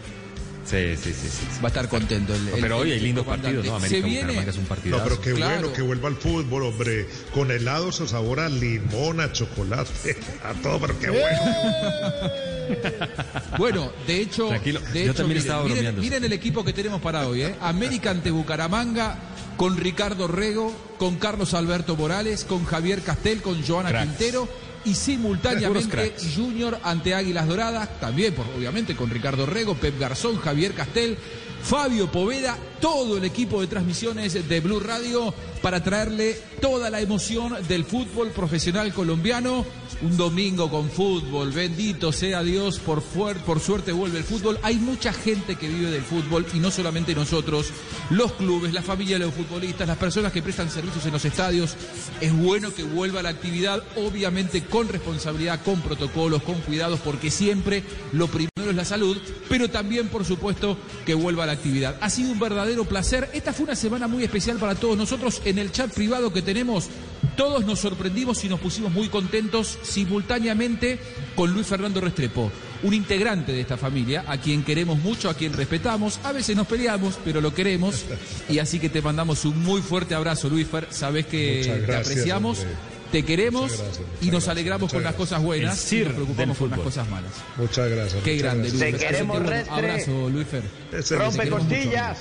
Hombre, me hicieron emocionar. Así nos peleamos gracias, todos los días. Vamos, Luis, pero vamos. Muchas gracias. Grande, muchas gracias. grande. Muchas gracias. Esta, esta es tu familia, esta es tu casa. Muchas gracias, de verdad. Hasta aquí llegamos. ¿eh? Ha sido un gran placer eh, poder acompañarlos nuevamente en otro domingo de Estadio Blue con polémica, con fútbol. Ezequiel, ¿qué va a hacer? Te vas a tener que bancar una liga alemana con un Bayern Múnich parecido al Liverpool de la temporada anterior. Nos vamos, señores. Se viene el ver. fútbol profesional eh, colombiano. Veremos, veremos, tranquilo. Nacho, no sufras con Real Madrid. Todo va a mejorar. Abrazo. Gracias, Sebastián Nora. Gracias, Y que Tito gane el Amigo, Betis, más y que les gracias. Octavio Sasso. Sufro Y nos encontramos el próximo domingo. que pase bien. Pobre Ricky Puig.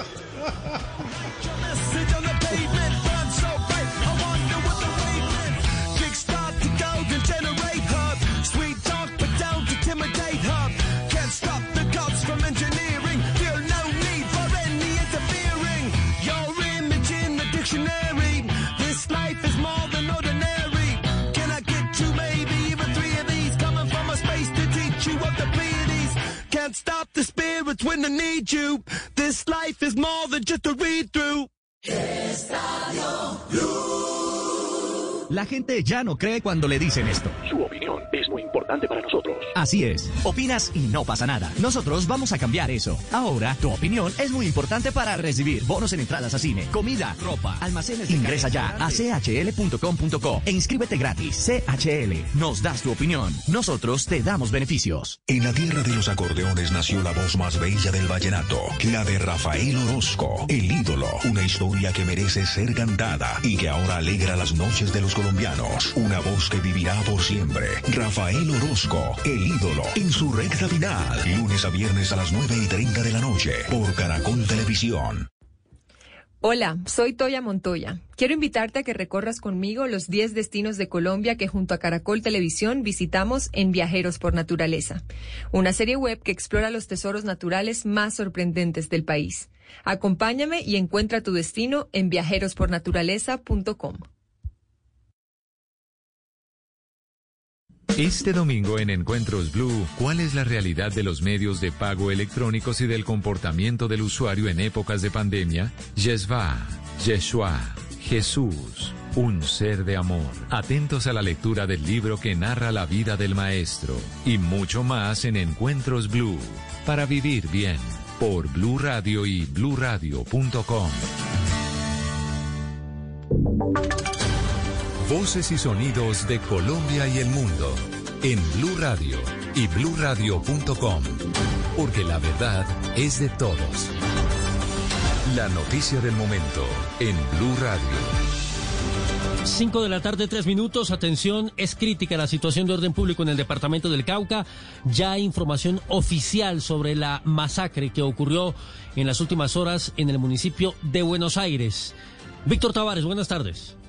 Wilson, buenas tardes. Así es, es muy complejo lo que está pasando allí en el norte del departamento del Cauca. Lo ha dicho el secretario del gobierno del Cauca, Luis Cornelio Angulo, quien señaló que a esta hora intentan llegar a esa zona, a la vereda Munchique, esto en el corregimiento de Honduras, allí en Buenos Aires. Es una zona rural de difícil acceso, por lo que ha sido muy lento el proceso para verificar la situación de orden público. Blue Radio ha podido confirmar la identidad de dos de las víctimas que son Harrison Balanta y John William Ibarra Juanillo. Ellos fueron trasladados hasta el hospital local de Buenos Aires, pero llegaron sin vida. Dicen las autoridades que se desconoce hasta ahora si entre las víctimas hay menores de edad. Esto es lo que dice el secretario Angulo. De acuerdo a información suministrada por el secretario de Gobierno de Buenos Aires, nos informa que seis personas las fallecidas. Estamos esperando la- la- tener la información concreta para mañana poder realizar un consejo de seguridad. De hecho, ya el municipio está convocando uno, pero estamos articulando para que sea uno de carácter departamental. Wilson, y mucha atención porque hace instantes se acaba de comunicar con Blue Radio el alcalde Óscar Edwin López vía mensaje de texto nos dice, abro comillas, nos informan que se acaba de registrar seis muertos de manera violenta en la vereda de Munchique, en nuestro municipio Buenos Aires. Rechazamos de manera rotunda estos hechos de barbarie que hoy golpean a nuestra comunidad e invitamos al gobierno nacional, a la fuerza pública, organismos de derechos humanos y entidades de corporación internacional a que articulemos acciones para construir escenarios de paz en territorios. Ante los hechos ocurridos el día de hoy, estamos a la espera de las investigaciones y reporte de las autoridades competentes. Cierro comillas, es lo que nos reporta el alcalde López en este momento, Wilson. Muy delicado, Víctor, lo que está pasando allí en el departamento del Cauca. A propósito de esto, Indepaz dice que ya son 60 las masacres cometidas en lo corrido de este año que dejan 244 víctimas. Y con los hechos ocurridos hoy en esa zona rural del municipio de Buenos Aires ya son 11 las masacres en el mes de septiembre. Hay que decir que las eh, regiones afectadas por todos estos hechos que se han presentado en el año son el departamento de Antioquia con 14 masacres, Cauca con 9, Nariño con 8, norte de Santander con 6 hechos, Putumayo con 4 y ahí le siguen Chocó, Córdoba, Valle del Cauca, Bolívar, Atlántico, Arauca, Huila, Magdalena, Tolima, Caldas, Cundinamarca, Meta, Cesar y Bogotá, según repito la información que entrega Indepaz a esta hora. Y crítica también la situación porque ya nos contaba usted este fin de semana cómo murió una menor de edad indígena que había sido reclutada por las disidencias de las FARC, que fueron protagonistas de hechos muy delicados de orden público cerca al municipio de Toribío. Pero hay otras noticias, una de las más importantes también del día, Oscar, relacionada con la audiencia de medida de aseguramiento a los policías involucrados en el asesinato de Javier Ordóñez. Wilson, la Procuraduría y las víctimas respaldaron la petición de la Fiscalía de imponer precisamente esa medida para privar de la libertad a los patrulleros involucrados en el asesinato de Javier Ordóñez. que pasa en la audiencia, Michelle Quiñones? Oscar, pues mire, en este momento la defensa argumenta por qué no deberían enviarse a prisión los dos patrulleros y por qué supuestamente no son un peligro para la comunidad y tampoco pueden incidir en la investigación. Habla el abogado de Harvey, Damián Rodríguez. Es decir, señora juez, que no estamos frente a como yo entiendo obviamente el dolor de, de- la familia de la víctima y la víctima y son temas que en su momento pues se están investigando por parte del Estado, cuál es su obligación, pero también hay que conocer obviamente las personas que están siendo implicadas acá, quiénes son, porque como todos lo sabemos, la restricción a la libertad es lo último que se debe entrar a analizar. La Procuraduría dijo que la Fiscalía cumplió con todos los requisitos y argumentó de manera adecuada porque estos dos patrulleros deben ser enviados a la cárcel y las víctimas también respaldan esa petición. Muy bien, y diferentes gremios del país han manifestado su preocupación por las protestas previstas para mañana, 21 de septiembre, y hacen un llamado a que las manifestaciones se lleven de manera pacífica. Camila Carrillo. A través de su cuenta de Twitter, el presidente de la Asociación Nacional de Empresarios de Colombia, Bruce McMaster, manifestó que escoger como forma de protesta un paro cuando se lleva seis meses quietos afectaría más al empleo y al trabajo de muchos. Además, cuestionó si se quiere propiciar el vandalismo, añadiendo que antes de los paros de noviembre le pidieron a algunos convocantes que rechazaran cualquier tipo de violencia y vandalismo y se negaron a hacerlo. Por su parte, las cámaras de comercio del país, a través de Confecámaras, expresaron que quienes se manifiesten el día de mañana lo hagan de manera pacífica pacífica, añadiendo que el país debe avanzar hacia la solución de sus principales problemas, como el derecho a la vida y el derecho al trabajo, que ha sido profundamente golpeado en la actual emergencia por el coronavirus. Por otro lado, el presidente del Partido Conservador, Omar Yepes Alzate, dijo a través de su cuenta de Twitter que no podía creer que los policías irían sin armas para vigilar las marchas, cuestionándose qué pasará cuando los violentos actúen y cómo se defenderán las vidas y los bienes. Y continuamos con más noticias porque en un hecho de intolerancia en Ocaña Norte de Santander, un menor de edad dio muerte a un hombre que le reclamó por amenazas contra su hijo. Cristian Santiago. En un hecho de intolerancia ocurrido en el barrio Promesa de Dios en Ocaña fue asesinado Henry Picón. Según se conoció, todo se produjo momentos en que Henry salió de su casa para reclamarle a un menor de edad que tiene antecedentes judiciales las razones del por qué había amenazado a su hijo. El reclamo se fue a los golpes y tras esta situación Henry Picón recibió un disparo a la altura del pecho que de inmediato acabó con su vida. Las autoridades llegaron al lugar y testigos identificaron al agresor, un menor de edad que ya fue aprendido y deberá responder por los delitos de porte ilegal de armas y homicidio. En Ocaña hay consternación por este caso, pues Henry Picón era reconocido por su trabajo en la empresa Centrales Eléctricas de esta localidad. 5 de la tarde, 9 minutos y atención que pronunciamiento de la Defensoría del Pueblo a propósito de la masacre registrada el día de hoy en el departamento del Cauca, en el municipio de Buenos Aires.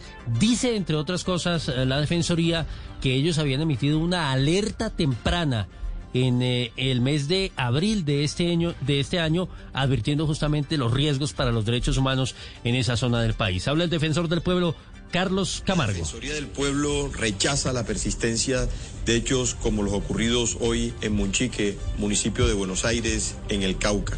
E insistimos en la urgente necesidad de erradicar los factores de violencia que afectan los derechos y ponen en constante peligro la vida de los colombianos. Hacemos un llamado a la pronta respuesta a las alertas tempranas que hemos venido emitiendo y evitar hechos como el que estamos lamentando. Fueron dos las alertas emitidas, generadas en el mes de abril. Desde hace cinco meses se alertaron los hechos.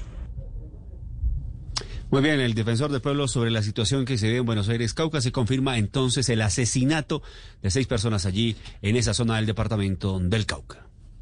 Noticias contra reloj en Blue Radio. 5 de la tarde, 11 minutos, noticia en desarrollo. El constructor aeronáutico europeo Airbus trabaja en tres conceptos de aviones propulsados por hidrógeno, dijo hoy su director ejecutivo Julien Faury, quien confía en poner en servicio una aeronave para el 2035. La cifra, la caída de ceniza por el incremento del proceso eruptivo del volcán ecuatoriano Shanghái afecta este domingo a seis de las 24 provincias del país.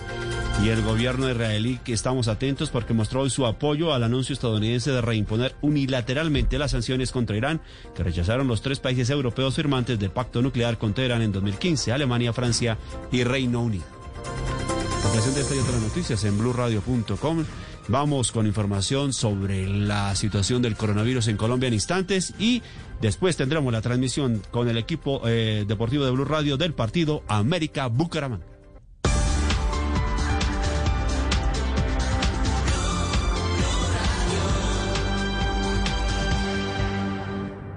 En Blue Radio, tiempo para lavarnos las manos.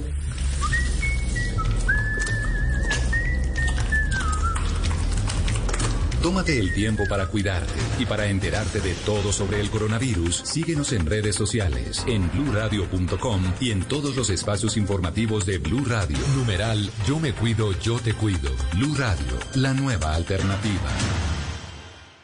Para conocer una historia hay que investigar, hablar con los protagonistas, buscar todos los datos y recorrer paso a paso sus detalles. Todo con la ayuda de Los Informantes. El programa de periodismo investigativo de Caracol Televisión llega a Blue Radio. Espérelo todos los domingos después de Encuentros Blue. Los Informantes por Blue Radio y bluradio.com. La nueva alternativa. Este domingo en Encuentros Blue, ¿cuál es la realidad de los medios de pago electrónicos y del comportamiento del usuario en épocas de pandemia? Yeshua, Yeshua, Jesús, un ser de amor. Atentos a la lectura del libro que narra la vida del maestro y mucho más en Encuentros Blue, para vivir bien, por Blue Radio y bluradio.com. La noticia del momento en Blue Radio. A las 5.13 tiene que ver con el último reporte de la pandemia en Colombia. 6.678 casos nuevos reporta a esta hora el Instituto Nacional de Salud, luego de que fueran analizadas 29.062 pruebas, 24.691 PCR y más de 4.300 de antígenos. El reporte de fallecidos hoy es de 169 personas, de las cuales 153 corresponden a días anteriores. Hablemos rápidamente, Oscar Murcia, del eh, discriminado de los casos nuevos, como decíamos, 6.678 el día de hoy. Sí, señor, Bogotá, nuevamente, por supuesto, en primer lugar, 1.830 casos. Antioquia vuelve a subir con respecto al número del día anterior en los casos, 1.412. Santander llega al 451 casos de coronavirus, 407 tiene el departamento del Valle en el reporte de hoy, Cundinamarca 301, Meta es el sexto departamento con más casos, 195 de coronavirus, Guajira 190, el departamento del Cesar tiene 167 casos en el reporte que se entrega este el domingo, Huila 161 y el décimo puesto de contagios de coronavirus en el reporte que entrega hoy el gobierno lo tiene Risaralda con 129. Muy bien, el país está acumulando más de 765 mil diagnósticos, de los cuales tenemos más de 106 mil casos todavía activos. En cuanto a los recuperados, estamos hablando de 633 mil 200 prácticamente. En las muertes, el país acumula 24.208. Y ya les decíamos antes que hoy el reporte es de 169 fallecidos, que ya tenemos algunas cifras discriminadas. Eh, ¿Cuáles, Oscar? Sí, precisamente ya le estoy diciendo, Wilson, en Bogotá tenemos 40 casos de nuevas muertes por fallecimiento eh, por coronavirus. El departamento del Valle tiene 11 personas que han fallecido por culpa del COVID-19. El departamento de Antioquia también sigue arriba nuevamente con 16 personas que han perdido la vida y norte de Santander, eh, la cifra del reporte de hoy tiene 7 personas muertas. Muy bien, señor, esta es la última radiografía acerca de la evolución de la pandemia en nuestro país. Estaremos, por supuesto, actualizando más cifras en próximos Voces y Sonidos y la información ampliada también en blurradio.com.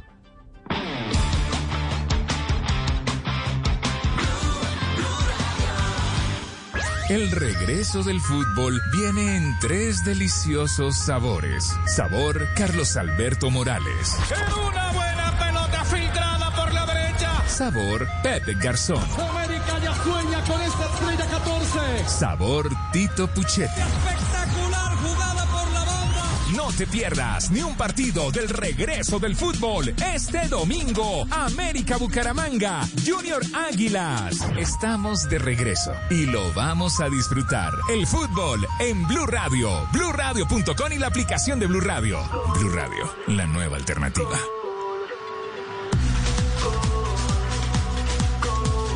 516, escuchas Blue Radio.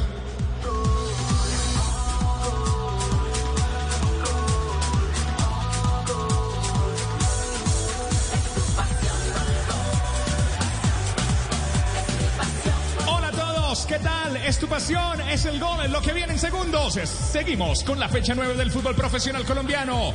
Hoy juega aquí en el Pascual Guerrero, América de Cali.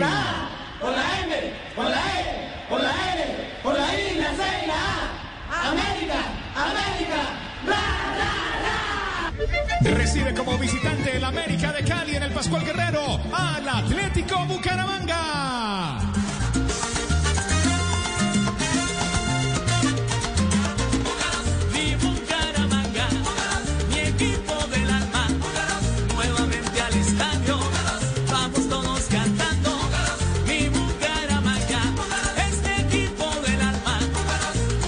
La fecha 9 del fútbol profesional colombiano que estará aquí por Blue Radio. Más tarde tendremos Junior, Águilas Doradas. El relato de este partido en el Pascual Guerrero será de Carlos Alberto Morales, la voz del gol en Colombia en Blue Radio. Ya viene el relato de Carlos Alberto Morales, Cristian Marín, Joana Quintero. el profe Javier Castel. La dirección de Javier Hernández Bonet. Yo soy Juan Pablo Tibaquira Celis. Una feliz tarde de domingo para todos. Regresa al fútbol, la fecha 9 del fútbol profesional colombiano. Richie, hola, ¿qué tal? Ricardo Rego hoy con los comentarios de estos dos encuentros. Hola, Juanpa. Feliz tarde para usted y para todos los oyentes en este domingo. En este lindo domingo que cierra semana. Y lo más eh, positivo es que lo hacemos con el fútbol, justamente acompañando eh, los compromisos que marcan el pulso de esta novena jornada en la reactivación de la Liga Profesional Colombiana. Así que de inmediato bienvenidos. Vamos a hacer un recorrido esta tarde noche de lo que ha acontecido en las ligas del mundo, de los hombres de selección Colombia, porque ya prendemos también el radar rumbo a las eliminatorias que estarán por supuesto aquí en el micrófono de Blue Radio y en la pantalla del Gol Caracol y por supuesto en torno a las demás disciplinas. Terminó el Tour de Francia, tuvimos Le Mans, bueno, mucho más a el béisbol que siempre es también hoy por hoy plato del día para la afición en Colombia para compartir sobre todo el mundo del deporte. Eh, repetimos, en esta tarde de domingo, Juanpa, a esta hora, aquí en Blue Radio. Ya viene el relato de Carlos Alberto Morales, la voz del gol en Colombia. Ya tenemos las nóminas. América de Cali, Atlético Bucaramanga. Ya la repasamos. Primero, nos tomamos el mejor café. Café Águila Roja. ¡Qué rico! Colombia está de moda. Pa' pensar, pa' vivir. Hey, tomémonos un tinto. Café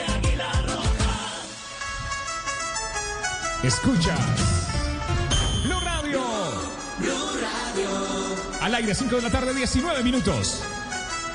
Estamos en la antesala a América Bucaramanga, pero antes repasamos los marcadores, cómo ha caminado esta reactivación de liga. La fecha 9, Cristian, marcadores a esta altura de la jornada que está en desarrollo. Bueno, Rich, hay que decir que la Equidad derrotó cuatro goles por cero el viernes anterior al Boyacá Chicó. Ayer Patriotas perdió en casa 1 por 0 con el Envigado. El Deportivo Pereira no pudo en el Hernán Ramírez Villegas y cayó con el Independiente Santa Fe 2 por 1. Alianza Petrolera 1, Independiente Medellín 0. Se agudiza la crisis del decano del fútbol colombiano, mientras que el Once Caldas batacazo en el Campín 3 por 1 frente a Millonarios. Esta tarde el Deportivo Pasto en su feudo derrotó 2 por 0 a Jaguares de Córdoba. La fecha se complementa con el duelo entre América de Cali, Atlético Bucaramanga y Junior frente a Águilas Doradas. También hay que decir que el próximo miércoles el Cúcuta se medirá frente al Deportivo Cali. El dato es que todavía no se conoce la fecha exacta para el partido que está postergado entre el Deportes Tolima visitante y el Atlético Nacional. Y con los resultados eh, que se han presentado hasta ahora en la jornada 9, el Deportivo Pasto que recién ganó como local 2 a 0, como lo decía Cristian, es líder, líder de la liga con 17 unidades, 17 puntos. Tolima es segundo con 16, los mismos que tiene Santa Fe y Alianza Petrolera. En la quinta plaza está Nacional con 15 puntos, lo siguen 11 Caldas Junior que tiene 13 puntos en la séptima eh, casilla. Y octavo es la Equidad, que viene de golear justamente arrancando esta jornada con 12 puntos. Noveno pegadito el Cali con 12, con 12 América, que vendrá en minutos aquí en las eh, frecuencias de Blue Radio y BlueRadio.com. También el Envigado, el Deportivo Pereira, que perdió, es duodécimo con 11 puntos, los mismos del poderoso Independiente Medellín. Con 10, decimocuarto es Águilas Doradas. Decimoquinto es el Bucaramanga, que vendrá en instantes, que tiene nueve puntos. Más abajo, decimosexto es Millos con siete. Lo mismo de Jaguares de Córdoba. El Cúcuta, puesto 18 con seis. Con cinco unidades el Chico, que es décimo noveno. Y el Farolito, en el puesto 20. Don Juanpa, lo tiene Patriotas de Boyacá, que tan solo suma cuatro puntos. Muy bien, no llegamos aquí para reemplazar el repuesto original, llegamos para mejorarlo. Con Repuestos Rebo, llevas tu moto a otro nivel. Repuestos Rebo, son las 5 de la tarde, 22 minutos, fecha 9 del fútbol profesional colombiano. Hablamos de las formaciones. Viene el América, Juanpa. Ya van a salir los árbitros. Joana, ¿cómo va la mechita? Esta tarde en el Pascual Guerrero, bienvenida. Richie, compañeros, buenas tardes. Hay novedades y la primera del América de Cali está en la portería. El venezolano Joel Graterol va a tapar hoy. Igualmente ingresa Cristian Arrieta como puntero derecho número 17. Los centrales Marlon Torres con el número 2, Juan Pablo Segovia con el 16, Nicolás Giraldo, la tercera novedad del América de Cali como puntero izquierdo con el 22. Luego la línea de tres con Rafa Carrascal número 15, Felipe Jaramillo la última novedad número 6, John Arias con el número 7, los de avanzada Juan David Pérez número 8, Dubán Vergara que se recuperó de una lesión de tobillo número 11 y en punta el capitán Adrián Ramos. Profesor Castel mueve la nómina el técnico Juan Cruz. sabe que necesitan ganar, que es una prioridad para la América si pretende mantenerse ahora en la ruta de clasificación entre los ocho mejores. Bienvenido, buenas tardes. Buenas tardes, Ricardo. Un cordial saludo para todos, compañeros y oyentes. Sí, pero ¿sabe una cosa, Ricardo? Pensé que iba a hacer muchas más sustituciones, muchas más modificaciones, ¿verdad? Pero conserva a Ramos en punta, conserva a Dubán, a Pérez y a Arias como este trío que juega por detrás del, centro delantero Adrián Ramos. Conserva a Carrascal como el conductor desde la posición de volante central. La defensa, la pareja de centrales Torres y Segovia. Arrieta alternado en la titular. Bueno, un par de cambios nada más el lateral izquierdo y el arquero, así como, digamos de alguna influencia, pero en general conserva la nómina, supongo que va a conservar el estilo, el desequilibrio por los costados con Pérez y con Arias y con Dubán Vergara. Vamos a ver el equipo americano que hizo una buena presentación internacionalmente, lamentablemente no se trajo ningún punto. Después de esa derrota 4 a 3 frente al Internacional en territorio brasileño. Los equipos a la cancha, don Juanpa, lo escuchamos y hablamos del 11 titular de los Búcaros, porque el Atlético Bucaramanga hoy quiere hacer también novedad en el Pascual. Domingo, domingo de sol, domingo de estar en familia, domingo del fútbol, domingo de vivir este partido en el Pascual Guerrero. América Bucaramanga, el balón vuelve a rodar y con él las emociones de nuestras competencias. Di Mayor, el fútbol nos une, Di Mayor, 36 colores en una camiseta. Con distanciamiento social en la cancha y sin público en las tribunas. ¿Cómo va el Bucaramanga, el Leopardo? Mi querido Cristian, el visitante, ¿cómo va hoy en el Pascual? El visitante Richie en el Pascual, Jefferson Martínez con el 33, en defensa el 24 para Cristian Subero. El 13 para Steve Macuca, 27 para Comer Martínez, 2 para Germán Gutiérrez, capitán de campo. El medio campo conformado por Nicolás Roa con el 30, Bernaldo Manzano con el 5, el 11 para Ever Valencia, más adelante John, el bombero Pérez con el 10, Brian Castrillón con el 7 y en punta el 9, Diego Erazo, el técnico es Guillermo Sanguinetti. Este campeonato, profesor Castel, a los equipos que están en la parte baja, eh, no hay tiempo para parpadear, se necesita recuperar terreno y eso es lo que necesita hoy el Bucaramanga en el Pascual.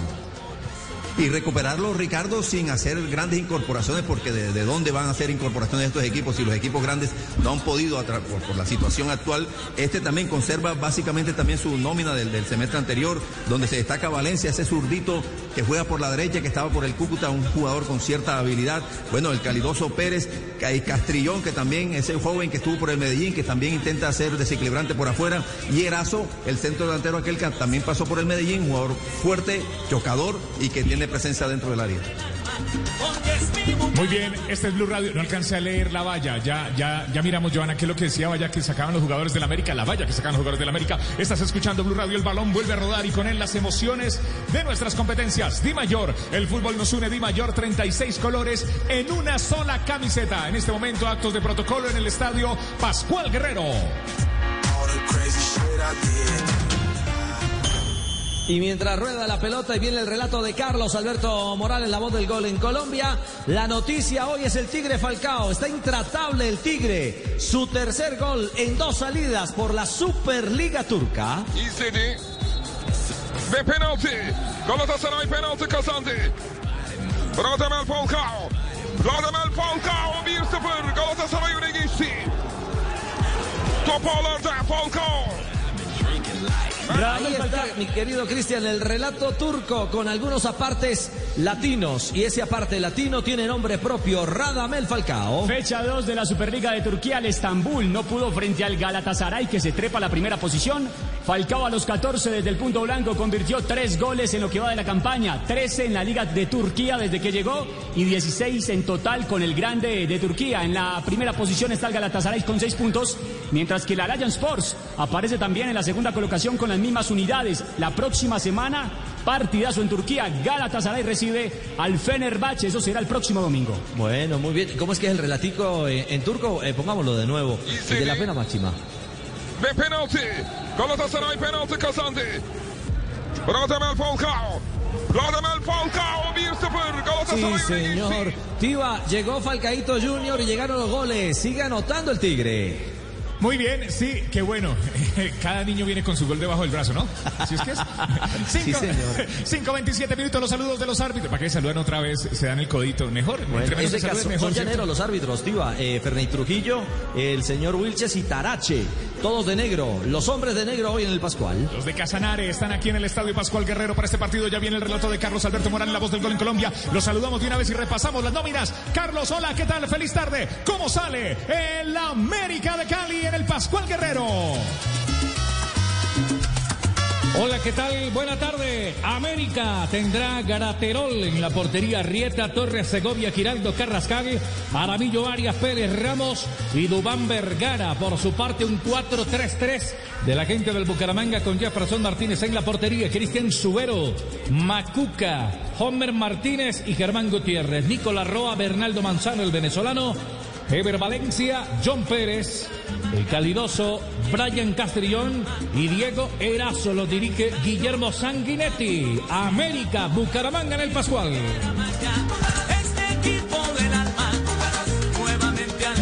Ya estamos listos, ya cambiamos las llantas, claro. Buscas una llanta para tu moto con full garantía, puesto que no te lo esperabas. Timsun, Timsun, Timsun. Los únicos con full garantía, incluyendo golpes y antenazos en Timsun, lo tenemos todo. Aplican condiciones y restricciones. Árbitro.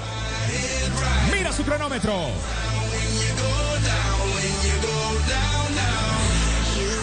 No está rezando, tío, está haciendo el conteo de Sí, jugadores. claro, está contando los jugadores, está revisando su cronómetro. Está chequeando y ahora Dos sí cronómetros. cronómetros en cero para el fútbol. Señoras y señores oyentes de Blue Radio, el relato aquí es de Carlos Alberto Morales, la voz del gol en Colombia. Comienzan a rodar las emociones. Camino de la Raya. Juegan América. Bucaramanga.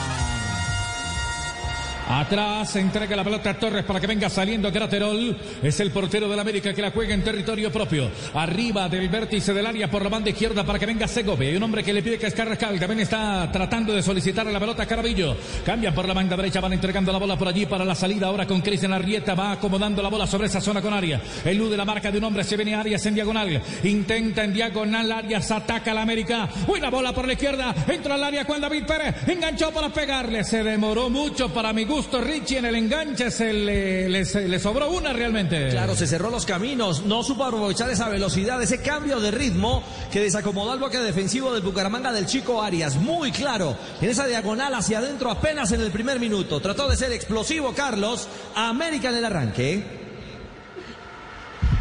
Balón que está en la zona posterior para que venga recuperando la Martínez. Esperaba Macuca, la va clavando de. Balón por elevación. Mata con el pecho. Un hombre se va devolviendo la quinta de la América para recuperar la pelota. John Arias. Eh, había posición antirreglamentaria para que venga cobrando rápidamente el conjunto Escarlata. Va por esa pelota buscándola también Diego Erazo. El balón quedó en la zona posterior. La va teniendo el Bucaramanga círculo interior para que vengan dividiendo la pelota. Caían dos hombres buscándola. Arriba esperaba Erazo. Sin embargo, la América rechaza. Le queda el balón sobre la banda derecha para que venga Suberu. Tratando de salir sobre la banda derecha. Subero la pelota se pierde a la raya lateral. Hay movimiento de banda. Será para la América de Cali. Apenas sobre dos minutos de juego. Cero para la América. Cero para el Bucaramanga. Hay dos balones en el terreno. Tiene que aguantar el árbitro allí. Al final cae un hombre. Pita la infracción y habrá falta en favor de la América de Cali. Caía Nicolás Giraldo. Nos tomamos un tinto, somos amigos. Caf- mientras que habla el árbitro con el jugador. Café Águila Roja, el mejor café. Colombia está de moda.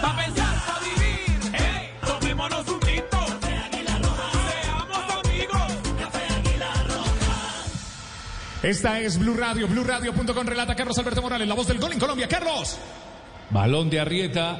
Va devolviendo la África a la mitad de la cancha. La tiene para allí Marlon Torres. Sin embargo, mete para que vaya Segovia. Balón a ras de piso. La van cruzando por la izquierda. Arriba Segovia. Levanta de pierna zurda en diagonal. La pelota es muy larga. El pelotazo es profundo. Alcanza por allá a desviar la pelota Germán Gutiérrez. Queda para que venga Carabillo. El exmillonario toca de borde externo. Pierna derecha. Devuelve en la África a la zona posterior. Parte defensiva para que vaya Marlon Torres. Empuja el balón arriba. La de copicar Juan David Pérez. Avanza la América Pérez con el 9. Hay un hombre que lo marca de cerca. Por allí que es el jugador Subero. Pérez que la devuelve. Colabora Carrascal. Abre juego en corto. La va teniendo otra vez Carabillo. Lo tiene Carrascal. Carrascal para Jarabillo. Arriba tratando de buscar alguna fisura en la defensa del conjunto del conjunto del Bucaramanga. Se viene Arrieta. Hace una diagonal. El lateral metieron mal el balón. Al final lo dividieron. Le queda de rebote para que vaya entonces desde la zona posterior Gutiérrez para rechazar por parte del Bucaramanga. Por ahora, el América encima Richie buscando las oportunidades. Y tiene adelantado su bloque completamente, profesor Castel. Está jugando en la línea defensiva más adelante de la mitad de la cancha, ya en terreno rival. ya invadió el territorio de Bucaramanga y amplía el frente de ataque, Ricardo, con eh, este, Dubán Vergara bien por la derecha, Juan David Pérez bien por izquierda y este chico Arias, que había jugado como extremo en algún partido que le vimos anteriormente, ahora juega como una especie de mediocampista 8, ahí eh, flotando entre un mediocampista y un extremo por derecha. Bola que le queda para el calidoso para la va entregando arriba Erazo. Dos hombres que caían en la marca. Había falta primero. Desde la zona posterior llegó un hombre de la América que era Giraldo en compañía de Carabillo. Habrá cobro de tiro libre frente a la pelota de Valencia. También el calidoso Pérez para entrarle ese balón. Joana, de las primeras modificaciones lo de Chaus, ¿no? Le cobraron los errores en Brasil al arquero americano. Exactamente, dos goles en los que se vio comprometidos de los cuatro que le marcó Internacional. Entonces pone a Joel Graterol, que la verdad es su segundo partido apenas en Copa, en, en este torneo eh, de la Liga. Lo había hecho ya justamente en uno de los últimos partidos que se habían jugado, que había sido contra Once Caldas. Este es Blue Radio, el relato de Carlos Alberto Morales, la voz del gol en Colombia. Se va a cobrar primero el cobro y después el tiempo de juego. Vendrá el cobro de Gutiérrez de zurda. John Pérez de derecha está casi en la mitad de la cancha. Unos eh, dos metros arriba de la bomba central. Ya cobró John Pérez. Muy largo el servicio al final. Se iban estorbando a dos hombres de la quinta del Bucaramanga. Cae para allá Nicolás que no alcanzó. Va saliendo la América de Cali con John Arias por la banda derecha. Adelante la pelota. La pelota es buena. La bola es buena para que vaya Dubán Vergara. Ataca por la punta derecha Vergara. Intentaba la individual. Se le queda esa pelota bien en la marca. Estaba tratando de hacer la diagonal. Responde la quinta del Bucaramanga. Posición fuera de lugar. Antirreglamentaria en un pelotazo sobre Diego Erazo. Se devuelve el número 9 del Bucaramanga. Apenas sobre 5 minutos. Marcamos el tiempo, tiempo, tiempo, tiempo de juego. Ya dijo Carlos, 5 minutos, marcador. Esto está 0-0 para el Bucaramanga, 0 para el América. Descarga la nueva aplicación de Blue Radio. Balón desde la zona posterior. detalle, abriendo Carlos, juego la América de Cali. detalle. Cambian sobre la zona posterior para que venga saliendo Malon Torres. Pisa la pelota. Cuéntelos, profe. Un detalle que seguramente va a pasar eh, desapercibido en la historia de este partido, pero me llamó la atención. Un cobro en la mitad de la cancha a favor del Bucaramanga. Ya todo el mundo estaba colocado en el área, ¿verdad? Esperando el centro. Y uh, hicieron una jugada, alguien, un compañero pasó por encima de la- del balón y el que cobró fue el Pérez. Sí, sí, sí, hay, sí engañó a alguien en esa jugada, sí. Me preguntaba. ¿Y cuál es la respuesta? Pero sería si fuera más cerca de pronto, pero tan lejos. Por eso, por eso, una Que no jugada mucho, en la ¿no? de la cancha así, no, no, no tiene mucho sentido. pero Un laboratorio sentido con distanciamiento social, profesor Castel. Fue lo que vimos en el terreno de juego. Seis minutos, América cero, Bucaramanga cero, relata Carlos Alberto Morales, la voz en Colombia. Pelota de área viene sobre la banda derecha, cambiando para Arrieta, la quiere levantar Arrieta, Domán Vergara, toca en corto otra vez con Arrieta, tres cuartos de cancha, están entrando al área del Bucaramanga, se devuelve entonces ahora John Pérez, carga sobre la banda derecha, la va teniendo pegado sobre la raya, entonces Domán Vergara, y un hombre que lo marca, aguanta y espera el otro desde atrás que es Gutiérrez, cambia para que vaya Arias sobre la última línea, enganchó Arias, Arias trastabilló, no cae, le queda la pelota desde atrás para que venga el rebate Adrián Ramos, se durmieron los del América, pensaron que era falta y el árbitro interpretó que era cuerpo. Bueno, y el único que sí contuvo, mantuvo esa acción, esa intensidad en la jugada fue el chico Arias. No tuvo acierto América para concretar una buena acción. Aquí le pegaron duro. ¿Quién cayó, Joana? Fuerte el impacto. Arrieta. Justamente esa Arrieta el que recibe la falta de Erazo. Uy, un choque. Pierna arriba, era para amonestación. Juego peligroso, me parece. Ah, Entró armado el, el jugador Leopardo. Al final, la pelota era para el América. Recupera el Leopardo. El calidoso Pérez que aguanta, espera, levanta la pelota muy profunda, muy larga. Tiene que salir Gla- Graterol. De Grato. El balón está por la izquierda para que venga saliendo a la América de Cali por parte de Segovia. Marcamos 8 minutos de juego. América tiene 0, Bucaramanga 0. Estadio Pascual Guerrero. Buscas una llanta para tu moto con full garantía, puesto que no te lo esperabas. Tinsun, Tinsun, los únicos con full garantía, incluyendo golpes y andenazos en Tinsun, lo tenemos todo. Aplican condiciones y restricciones. Otra vez el América en la zona posterior, van entregando la pelota para que venga Segovia, levanta la mirada, busca el punto de apoyo, abriendo juego con Carrascal, primer cuarto de cancha, se acerca a la mitad del campo, lo va marcando de cerca también el calidoso Pérez, abre en juego desde arriba, tiene Carabillo, se viene Carabillo, cayó, había infracción de Bernaldo Manzano, el venezolano, lo bajó al número 6 de la América de Cali, habrá cobro de tiro libre para el conjunto Escarlata, apenas sobre 8 minutos de juego, América 0, Bucaramanga 0, se juega en el Pascual, cobran a riesgo, la tiene desde arriba, otra vez el América, el remate desde afuera de John Arias, casi casi que entrando a la media luna y la bola desviada sobre la portería que defiende Jefferson Martínez del Bucaramanga. Es el más activo arrancando el compromiso. Hablamos de Arias. América tiene esa disposición, profe Castel, pero es Arias el, el finalizador. No con claridad, pero sí el hombre que más se asoma. Y hoy aparece, y ahora en esta jugada apareció como interior por izquierda, Ricardo. Porque se, se retrasó Carrascal para traer la pelota. Jaramillo pasó a jugar de volante interno por la derecha, que le cometieron la falta a previa y después recibió este muchacho Arias ahí, de interior izquierdo, remató sin mucha fuerza, es cierto, pero bien posicionado. Relata Carlos Alberto Morales, la voz del gol en Colombia aquí, en el Pascual Guerrero. La pelota es para el Atlético Bucaramanga. Vendrá Germán Gutiérrez. Aunque el árbitro todavía no autoriza, hablamos del señor Fermey Trujillo de Casanare. Se devora mucho para el saque de banda. Ya conectan la pelota en la mitad de la cancha. Dejan la bola para que vaya Brian Castrillón. Castrillón para ir arriba. El ex Medellín que pierde el control de la pelota. Recupera John Pérez. Aguanta Pérez. Se sale un poquito del frente de ataque. Mueve la pelota para Gutiérrez sobre la banda izquierda. Está esperando Castrillón. La jugada buena. La tiene Castrillón. Puede levantar el servicio. Corta, sin embargo, Marlon Torres. Le queda para Carrascal. Juega ras de piso. La va metiendo sobre la derecha para que meta el freno completo. Por allí Dubán Vergara. Hace una buena diagonal. Busca la salida. Está en solitario. Intenta la individual. Se va conectando con Adrián Chorramos por la banda derecha. Tiró el centro malo de Adrián Ramos. Creo que iban a pitar la falta ahí sobre, sobre Vergara. Al final no la pitaron. Quedó en el piso el hombre de la América. Pero lo que, lo que está reclamando el árbitro, me parece, eh, perdón, el, eh, técnico Cruz tiene toda la razón de ser. Le dio continuidad a la acción, pero la asistencia era para el mismo agredido. Es decir, tenía que retrotraer, porque no fue clara la posesión del América al final del contacto y la falta que no determina. El central, caído Joanes Vergara, ¿no? Sí, señor, es Dubán Vergara, que recordemos en la Copa Libertadores tuvo un problema de tobillo, abandonó el terreno de juego, pero se ha recuperado. Ahí está, sí. Muy bien, 5 de la tarde, 39 minutos. Uy. Llegó la hora de tomarnos un café, café Aguilar Roja, el mejor café. ¿Quién quiere café? Diga yo, doble, por favor. Doble, doble, doble. Tome para que celebre el triunfo de Manizales. Colombia está para pensar, para vivir.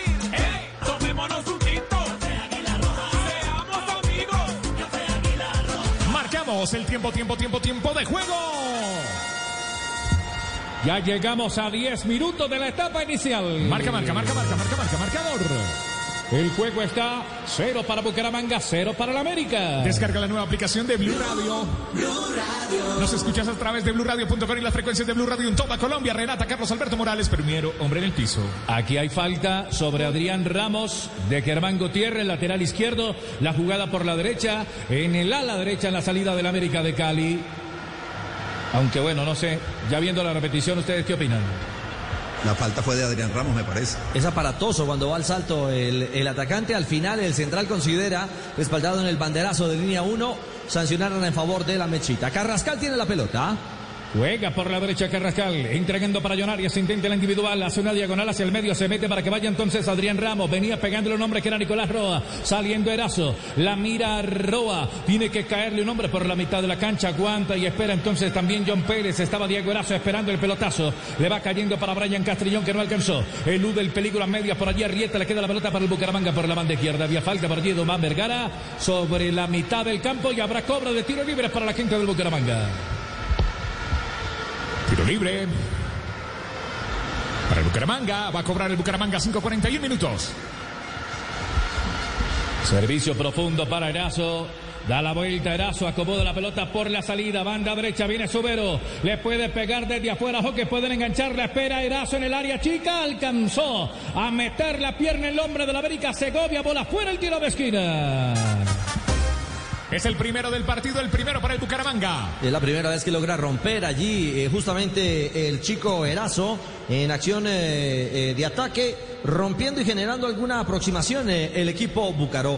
Viene el cobro, primer cobro, viene arriba, ojo con el cabezazo, con Erazo el grandote. Le va a pegar Valencia. Pierna sur de esa pelota, Ever Valencia levanta los dos brazos indicando algo. Está Steve Macuca Ojo con Macuca, pica Macuca, alcanzó a meterle en la cabeza por allí Segovia. Va rechazando esa pelota que queda en la zona posterior, buscando la salida con Subero. El balón del América lo va metiendo en profundidad, tiene que venir a picar hombre que Dubán Vergara la tiene Subero, acomoda la pelota desde atrás. Le entrega para que venga el portero Martínez, juega de primera intención. En el vértice del área chica sobre la banda derecha, allá sobre la oriental. Mete la pelota para Valencia, devolviendo para Subero, la tiene Subero, aguanta Subero, clava el servicio de pierna derecha, tiene que venir un hombre arriba que era el calidoso Pérez, sin embargo le roban la pelota. Viene entonces el América de Cali buscando la salida ahora con John Arias. Devuelve la pelota en corto John Arias. Hay un hombre que le colabora sobre la banda que era el jugador Giraldo Nicolás. Abriendo juego un poco más atrás. Ahora Carrascal arrastra la marca John Arias. Atacan tres arriba. Se queda con la pelota. Ahora Arias se suma un cuarto. Le queda para Dubán Vergara. Puede enganchar Vergara. Tiró el servicio. Pegaba en un hombre. No. La bola por fuera. Malo el servicio de Juan David Gómez cuando esperaba Vergara sobre la otra zona. Habrá movimiento de puerta para el arquero Martínez. Profe, no fluye todavía por izquierda, por esa banda el fútbol americano. Porque Juan David Pérez no, no se ha conectado todavía en este inicio del partido. Pero otra vez Ricardo, este chico Arias, recibe, vio donde, donde recibió ahí, eh, como interior izquierdo, por detrás de la línea de volantes del, rival, a un buen pase de que cruza líneas de, de Carrascal, aceleró, compartió con Pérez, pero Pérez no la finalizó bien. No llegamos aquí para reemplazar el repuesto original, llegamos para mejorarlo con repuestos Rebo. Llevas tu moto a otro nivel. Rebo, Rebo, Rebo, Rebo. Marcamos el tiempo, tiempo, tiempo de juego. Arribamos a 15, 15, 15 de la etapa inicial. Marcador. Esto está cero para el América, cero para el Bucaramanga, juega el América, Dubán Vergara hacia arriba, Dubán Vergara que amaga, engancha, la juega otra vez en corto, se la devuelven a Vergara cerca de la estarrieta, hay tres hombres que lo marcan, llega sin embargo primero Brian, también Nicolás Roa, la jugaron bien arriba en goterita para que venga Vergara, enganchó Macuca, Macuca metió la pierna providencial y el balón por la final, hay tiro de esquina para el Roco. Es el segundo del partido, el primero para el América de Cali. Otra vez Vergara desequilibrante. Es mucho más eficiente, más claro en esa acción ofensiva del América por la banda, donde Vergara encuentra la posibilidad de eh, llegar hasta el fondo de línea. Viene el cobro. Ya cobró Vergara. Por encima se fue muy largo. Le pegó Vergara Bernardo Manzano que la ve pasar. Aguanta por allí Giraldo. Viene un hombre para colaborarle desde la zona posterior por parte del América de Cali. Está buscando la salida Giraldo Nicolás. Pide otra vez la pelota Giraldo Nicolás. Pierde el control de la esférica. Recupera por allí entonces Subero por parte de la quinta del Bucaramanga. La mente para Carrascal en la mitad de la cancha va entregando la pelota desde atrás. La tiene Juan David. Aguanta Juan David pegado sobre la banda. Parte izquierda. Tiró el servicio. Esperaba arriba. Adrián Ramos. La bola pica y le queda en la zona posterior. Arriba para que venga tratando de salir entonces el Bucaramanga. Se la va un tanto larga Bernaldo. No alcanza Manzano. Recupera la América. Sobre la mitad de la cancha Jonaria. Toca y va. Otra vez haciendo la pared. Busca la diagonal. La tiene que rascar. Cambia por la izquierda. Arriba entrando al área. Bola en zona de remate. Juan David Pérez le pegó. Chocaba en un hombre en la zona posterior que era el jugador Martínez. Bola por fuera. Al tiro de esquina para el América. Tercero del partido, segundo para el América de Cali. El cambio de ritmo, el que hace daño es el chico Arias. Y de a poco se van juntando, se va animando. Otra vez aquí fue Pérez. Y esta vez encontró el ángulo para rematar bien el cobro de Carrascal. Se devora el cobro de Carrascal. Sube Segovia. Sube Torres y Adrián Ramos, tres hombres que van bien en el juego aéreo. Está sobrando para el rebote Juan David Pérez. Clavaron ya el servicio desde atrás. Macuca alcanza a zambullirse para sacar esa pelota. Le queda Juan David. Puede rebatar desde afuera. Se acomoda mucho para la zurda. Es muy derecho y al final se le cerró el ángulo de tiro. Recupera Arias. Arias, la figura del América. La corre por la derecha. Aguantaba por allí Caramillo. Creo que pisó un hombre del Bucaramanga. Creo que es Steve Macuca el que está en el piso. Y entonces se detiene el juego. Esto está cero para la América, cero para el Bucaramanga en Cali. Hombre en el piso, nos tomamos un tinto, somos amigos Café Aguilar Roja, el mejor café. Pa' pensar, pa' vivir, hey, tomémonos un tinto. Seamos amigos. Hay noticia en la Serie A de Italia sobre el futuro de Luis Suárez. ¿De qué se trata? Bueno, Ricardo, oficialmente ya las directivas de la Juventus han oficializado que Luis Suárez no va a llegar a la vecchia señora porque finalmente a corto plazo no puede obtener la nacionalidad italiana que se le está solicitando para ser vinculado. Por tal razón, Por ahora su futuro al parecer continuará en el Blaugrana. Remate de media distancia vino Erazo de pierna derecha abajo Garaterol. Iba para adentro la más clara del partido del equipo canario. La tuvo Erazo de media distancia. Castigando Grama. Iba para la ratonera. La salvó Graterol. Se salvó el América. El tiro de esquina. Thank you. Aquí está el cuarto del partido. Este es el segundo para el Bucaramanga. Se va a cobrar. La más clara, la más clara por ahora del partido para el Bucaramanga. Otra vez Valencia para venir a pegarle cerrado Valencia. Graterol en solitario recuperó esa pelota. La va a jugar en largo Graterol. El balón que pica en la bomba central. Le quedó desde arriba otra vez para que venga entonces el número 11. Es Dubán Vergara. Se repala Vergara. Lo marca de cerca un hombre que era para Gigi Pérez. Hay un hombre que viene saliendo sobre la mitad de la cancha que es Nicolás. Se la robó. Viene bien. Desde la zona posterior por parte de la gente del Bucaramanga. Se toman confianza. Arranca otra vez John Pérez, el calidoso de rebote. Quería tocarla arriba otra vez con Erazo. Alcanzó a meter la pierna de manera exacta por allí el jugador Carabillo. Pero se acerca el Bucaramanga, profe Castel. Claro, y con un remate de media distancia de Erazo que encuentra, comprende que todavía el equipo no lo acompaña, entonces él toma la decisión de rematar, de hacer la, la jugada en singular. Con él, un remate de media distancia peligroso. Y después, en la reacción del América, aparece un par de gambetazos muy especiales de, de Duan Vergara, pero bueno, como suele ocurrir con estos jugadores, se enamoran de la gambeta, excedió la gambeta, le quitaron la pelota. Relata Carlos Alberto Morales, la voz del gol en Colombia. La pelota es del América. Adrián Ramos que se sale mucho de la referencia, toca en diagonal por la banda derecha, Dubán Vergara lo bajaron. Lo bajaron a Dubán Vergara, lo hizo Germán eh, Gutiérrez. Hay falta y el cobro de tiro libre.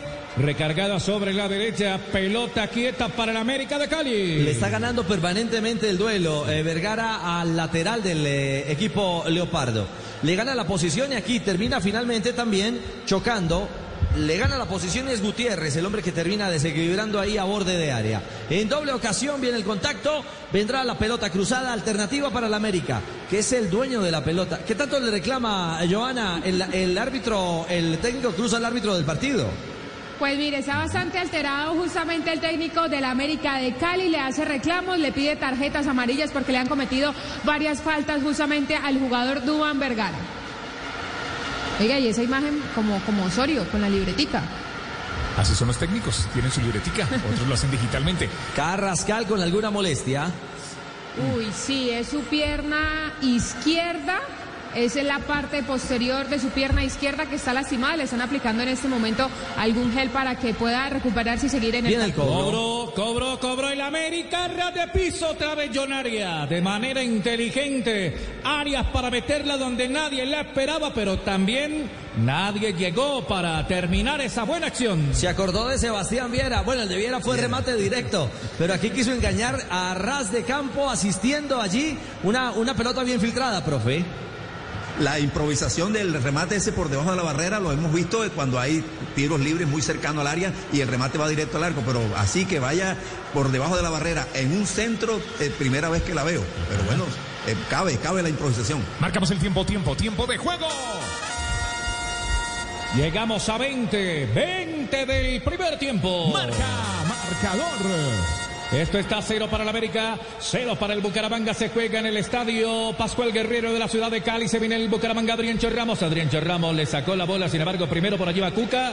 Steve Macuca. Hay movimiento de banda. Macuca, apellido raro este Macuca. 21 minutos. América 0, Bucaramanga 0. La pelota está en la mitad de la cancha. La va teniendo Carrascal. Descarga el balón arriba de media a espalda de portería. Se venía también por allí Adrián Ramos. Le pegaron, no pitaron la falta. Le queda para el calidoso. El balón de López. Aguantaba Brian por la mitad de la cancha. Entregando de nuevo para el calidoso. Quedó un hombre de la América tirado en el piso. Sin embargo, la tocan en diagonal. Buscan oxigenar la salida sobre la banda izquierda. Tiene el capitán de campo Ken Gutiérrez. Lateral por esa banda. El rebote lo va ganando. Sin embargo, Dubán Vergara. Engancha Vergara. Le queda para John Arias. Ahora por la mitad de la cancha se junta en corto. Armando la sociedad. Gestionan la jugada ahora. Inicio de juego ofensivo por la banda izquierda. Va llegando Juan David Pérez. Se sale de la referencia también Adrián Ramos entregando para Carrascal. Devuelve en diagonal Pérez para pegarle. No alcanzó Pérez. Con un nivel muy bajo que el que le conocimos anteriormente a este Juan David Pérez. No se encuentra todavía en esa condición, por lo menos no tiene esa claridad para el último cuarto de cancha. Cuando recupera América, le cuesta al Bucaramanga sostener la pelota. De nuevo América controla, domina en campo rival. Giraldo, ¿qué pasa? Estaban jugando lento, echan la pelota afuera. ¿Para qué? ¿No? Había un hombre tirado en América, Joana. Sí, parece que ahí en el costado. Ah, se- le salió el, el guayo a un jugador del Bucaramanga. Tuvieron Manzano. que detener el partido. Exactamente. Ese es venezolano, ¿no? Sí, el venezolano es uno de los nuevos jugadores que ha llegado al Bucaramanga y Carlos Macuca es un jugador uruguayo, es la primera vez que sale de su país, recala aquí en el Atlético Bucaramanga. Es cierto, viene, el zaguero central viene del Liverpool, pero no del Liverpool de, de Sané y, y- y compañía, y club. No, no, no. Este es el, el Liverpool de Uruguay, uno de los equipos de tradición, y se formó en el River Plate, tampoco de Argentina, sino el River Plate, el uruguayo. Este es Blue Radio. Ahí llegaba Macuca justamente, el uruguayo bola por afuera. Y en el cabezazo se fue de pie de la pelota sobre 23 minutos de juego de la etapa inicial y tiro de esquina. Será para el América. Es el quinto del partido, el tercero para el América. Dubán Vergara para entrarle esa pelota de perfil derecho. Marcamos 24 minutos de juego. Estadio Pascual Guerrero de la ciudad de Cali. Cero América, cero Bucaramanga. Ya entró con eh, una muslera, ¿cierto? ¿Se llama eso? Exactamente, sí señor, porque está lastimado Rafa Carrascal, pero va a seguir en el partido. Bueno, para que le apriete allá su pierna izquierda. Tiraron el centro. De Tastás quedó la bola libre. Arriba para Jonaria no alcanzó. Rechaza la gente de el Bucaramanga. Queda la pelota servida de nuevo sobre la banda oriental. La mete Juan David Pérez. El servicio profundo caía de nuevo en el área. Adrián Ramos. El balón queda libre. Ahora para Rieta. Acomodando la salida desde la banda derecha. Dubán Vergara. La va metiendo para Jonaria. Va ganando Jonaria. Tiro el centro. Está bueno, está bueno. La bajaron con el pecho. La mató Segovia. El arquero sobre el primer palo. La va sacando. Pase de la muerte atrás para que vengan a sacarla. Y el arquero. En dos tiempos la sostuvo Martínez. La jugada más clara del América la salvó Martínez. Ahora el arquero del equipo canario. El arquero Salvador, porque se encontró, bueno, Segovia se vistió de goleador. Con qué calidad bajó esa pelota un zaguero central y con qué fiereza, con qué fortaleza fue ese remate que pudo significar el primero de la mechita. Claras oportunidades, una para el Bucaramanga, una para el América, sobre casi 25 minutos. Manzano avanza por parte del América. De espaldas a la portería venía Brian Castrillón. La devuelve con Gutiérrez. Herman Gutiérrez, Brian Castrillón jugando pegado sobre la raya del sector occidental. Caía, no pitaron la falta, le queda para el América. Atraviesa la mitad de la cancha otra vez el conjunto americano. La juega de espaldas a la portería de Niencho Ramos. La mete para Arias, distribuye juego por la izquierda. Pica un hombre para colaborar que Valencia levanta los brazos hace rato. Arias para enganchar y pegarle. Se queda con el balón en corto. Pidió una infracción. Al final sale de nuevo. La gente del Bucaramanga por parte de Martínez. Homer, ahora por la mitad de la cancha recupera el América. Arias para volver a aparecer en escena. La tiene por la derecha Vergara, vértice de área, bola en el área, bola en zona de remate. Bien se la sacó. Perfiladito y paradito estaba aguantando Bernardo Manzano, el venezolano, para robarle la pelota al colombiano que era Vergara. Carlos, y a este manzano hay que, hay que ponerle el ojo porque es uno de los que hace parte de la lista de preseleccionados de Venezuela. Recordemos que Venezuela será nuestro primer rival en las eliminatorias. Ojo. Juega otra vez el Bucaramanga, metieron pelota en goterita, sale Graterol, quedó en el piso. Erazo. Quedó en el piso Erazo, estaba Graterol tirado junto con Segovia, se invalida la acción, quedó el arquero americano en el piso. Bueno, terminó llevando la peor parte. Primero Graterol y luego eh, el propio Segovia en esa acción en la que chocan justamente con el atacante. Se libra de la marca. Qué buena asistencia, ¿ah? Profesor Castel, cómo logra filtrar esa pilota. Gira sobre su propio eje y queda con todo el panorama el calidoso Pérez. Excelente el pase, la visión de juego y la sensibilidad en el pase, porque tiene que ser preciso. Lo que pasa es que intuyó muy bien este, el arquero Graterol. Entonces impide que llegue Valencia para anotar. Y después sí hay una falta clara de Erazo ante Segovia, que llegó primero a la pelota y en su intención de rematar, lo que pasa es que golpea la pierna del el argentino back central zurdo. Este es Blue Radio, calientan los hombres del América, calientan los hombres del Bucaramanga, busca un oyente para tu moto con full garantía. Apuesto que no te lo esperabas, Team Zoom, Team. Los únicos con full garantía, incluyendo golpes y antenazos en Team. Lo tenemos todo. Ataca el América, la devuelve Adrián Ramos, Caramillo desde afuera, le pegó del rebote, le cae ahora por la banda derecha para Vergara. Espera Arias atrás de él, está Rieta, le dejaron la pelota para Rieta, la va tirando sobre el medio. Ahora Carrascal levanta la mirada, también levantó el servicio, el centro es bueno, le queda para Subero. Trata de rechazar también Erazo, que es el delantero del conjunto canario. La bola quedó sobre la mitad del campo. Está el marcador cero para el América, cero para el Bucaramanga. Jugamos en 27 minutos, avanza lentamente Carrascal, la va jugando con Juan David Pérez, devuelve para que venga Valencia. El centro no es bueno. Muy malo. Le parece que le hubiera pegado con el tobillo. Y la bola se fue desviada sobre la final. Ahora será saque de puerta para el Bucaramanga. Caminamos ya sobre 28 minutos. Aproximaciones tanto del América como del Atlético Bucaramanga. Ah, y eh, les cuento que el dato de Manzano es, es de un hombre que está ahí conectado, muy atento a la preconvocatoria venezolana. Carlitos de la Pava. Que está además feliz porque Joana, el Cortuluá arrancó goleando eh, con Jaime de la Pava al, al frente del equipo de la B, ¿no?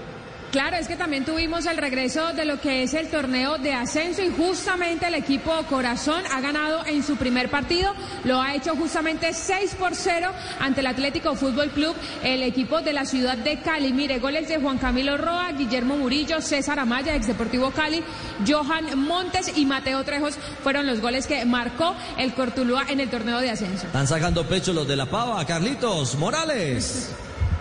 Balón del América de Cali por la mitad de la cancha de la Pava, de grata recordación en las toldas americanas. El balón Claro, del América.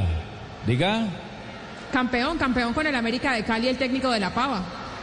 ¿cuántas veces? ¿Tres? Sí, señora, señor. muy bien, ha respondido no usted de manera correcta, mijita.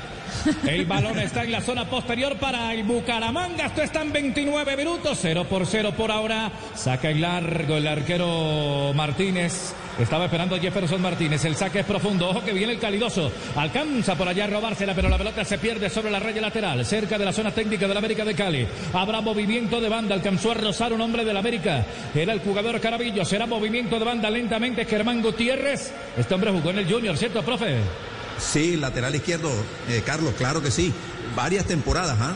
Jugador que, bueno, no sé si nació exactamente en las divisiones menores, pero estuvo eh, mucho tiempo vinculado a- a- al Junior, claro. No llegamos América. aquí. Para reemplazar el repuesto original, llegamos para mejorarlo con repuesto Rebo. Llevas tu moto a otro nivel. Rebo, Rebo, Rebo, Rebo. Alcanzamos, marcamos el tiempo, tiempo, tiempo, tiempo de juego. Ya llegamos a 30. 30 minutos transcurridos. Primera parte. Marcador. El marcador en Cali. Estadio Pascual Guerrero. Cero para el América. Cero para el Bucaramanga.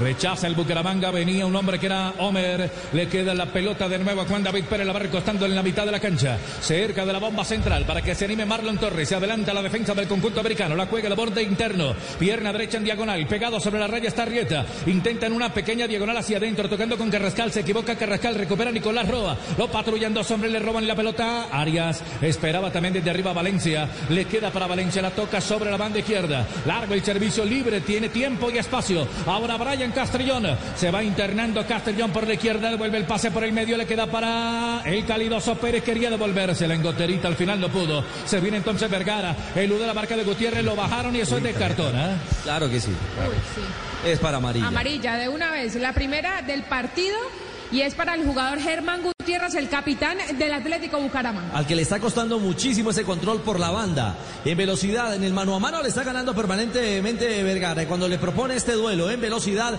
también. Por eso viene ese toquecito sutil por detrás.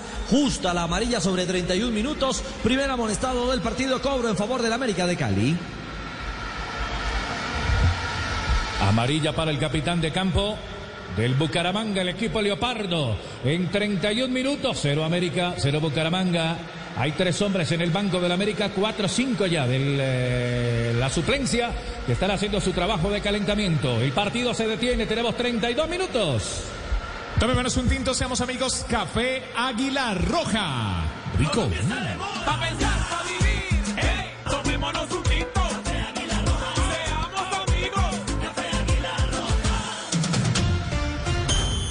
Noticias de James Rodríguez y el cariño que empieza a crecer en la hinchada del Everton. Bueno, Ricardo, se han revelado algunas fotografías y videos donde los hinchas agradecidos con el colombiano por el gran inicio de temporada le han obsequiado una botella de whisky cuando salía del compromiso el día inmediatamente anterior. Ah, le dieron, sí, es cierto. Eh, eh, que quede claro, la recibió seguramente eh, en un gesto de, de- de amabilidad o, o- o de, simplemente de cortesía de James. Porque el afecto es total. Bueno, aunque también es normal, profe, no. En Inglaterra y en las grandes ligas En terminan Inglaterra. de competir y al bar muchas veces se van los propios jugadores. Sí, pero por supuesto, lo que ocurre, Ricardo, es que cuando se gana es, es un método de integración, pero cuando se pierde es indisciplina. bueno. Eso ocurrió en una época, Ricardo, en, en la ciudad de Milán. eh, que el Milán ganaba, ganaba, ganaba, iban al mismo lugar a festejar, el, el Milán y el Inter, pero Sí. el Inter iba perdiendo, perdiendo, perdiendo, entonces el mismo lugar significaba este lugar de integración para el Milán, y, pero lugar de indisciplina para el que perdía, que en ese entonces era el Inter. Bueno, así es la historia, así es la vida. Salud James por el primer gol y por el buen momento del Everton en la Liga Premier Inglesa. Noticias, donde rueda la pelota, donde está un colombiano. Aquí en Blue Radio el balón vuelve a rodar con él y las emociones de nuestras competencias. Di Mayor, el fútbol nos une. Di Mayor, 36 colores en una camiseta. Di Mayor, relata Carlos Alberto Morales, la voz del gol en Colombia. Estamos sobre 33 minutos de juego. Estadio Pascual Guerrero. Cero para la América. Cero para el Bucaramanga. La pelota la va teniendo Dubán Vergara sobre la mitad del campo. Vergara. Errático. Se equivocó. Viene recuperando entonces ya. Es eh, Bernaldo Manzano. Buena pelota de Manzano en diagonal. Mejor la salida de Graterol. Mejor la salida de Graterol porque venían los defensas algo colgado. Aquí le queda para Adrián Ramos. Va a entrar al área. Engancha. Ramos se sale. Le pega de zurda. Primero Steve Macuca. El rebote gana la gente de el Bucaramanga. Venía Valencia. En dos tiempos se queda con la pelota. La va jugando. La asistencia es buena para que venga saliendo el capitán de campo por la banda izquierda. Ya se destapa un hombre por esa banda que es Castrillón. Está esperando Erazo ya en el punto penal. Tiraron el centro. Corta Marlon Torres. Bola afuera. A la final el tiro de esquina para el Bucaramanga. Aquí está el sexto del partido. Este es el tercero para el Bucaramanga. Se vio forzado Arrieta ahí para llegar a ese cierre, ¿ah? El lateral americano. Que fue un lindo pase, Ricardo. Esos pases de puñalada por delante, que el, de- el defensor no alcanza a cerrar y el que va corriendo por detrás de él, que es el puntero, le gana la posición. Y, y intentó el centro de primera, me parece que era una buena decisión, pero estuvo oportuno eh, Torres para, para impedirlo. Más rápido el zaguero central. Viene el cobro. Carlos 0 a 0. 34 minutos. América Bucaramanga en Blue. Esa pelota está por fuera del vértice. Sí, señor. Tendrá que acomodarla, pero nadie se dio cuenta, nadie dice nada. John Pérez que cobra. Sobre el primer palo, la pelota queda libre, la va rechazando Juan David Pérez, bate con el pecho, la juega de primera, quería tocarla en diagonal sobre el pecho de Dubán Vergara, la sostiene Vergara, lo empuja Gutiérrez, es falta.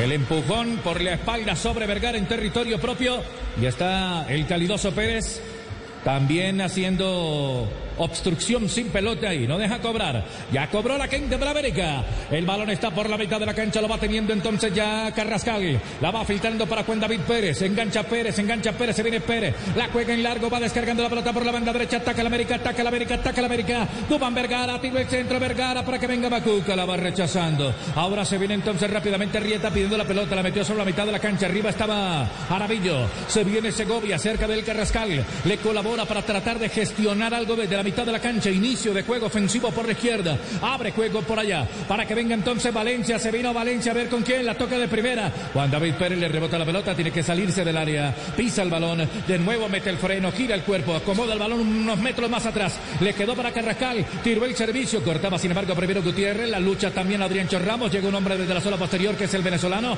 Número 5 a la espalda para venir a salir con la pelota dominada. Hablamos de Bernaldo Manzano. Empujaron la pelota al frente de ataque. Va sin embargo primero Marlon Torres. Le queda otra vez para Rietovic. Que la pelota desde la zona posterior. La tira la América de Cali. Va saliendo Segovia. Maneja la esférica de pierna derecha. Ahora con la zurda. Conecta por la mitad de la cancha. Hay un hombre que se le muestra que es Carrascal. La ve pasar también Brian Castrillón. Entregaron para que venga Arias. Engancha Arias. Otra vez Adrián Ramos desde afuera. Buena, buena, buena. Buena la hizo Adrián Ramos. Enganchó hacia adelante. Le quedó el perfil derecho. Pero el rebate fue desviado. Se movió mal o enganchó y engañó a Homer Martínez, exactamente, el jugador Adrián Ramos. Viene modificación temprano en el América, Joana.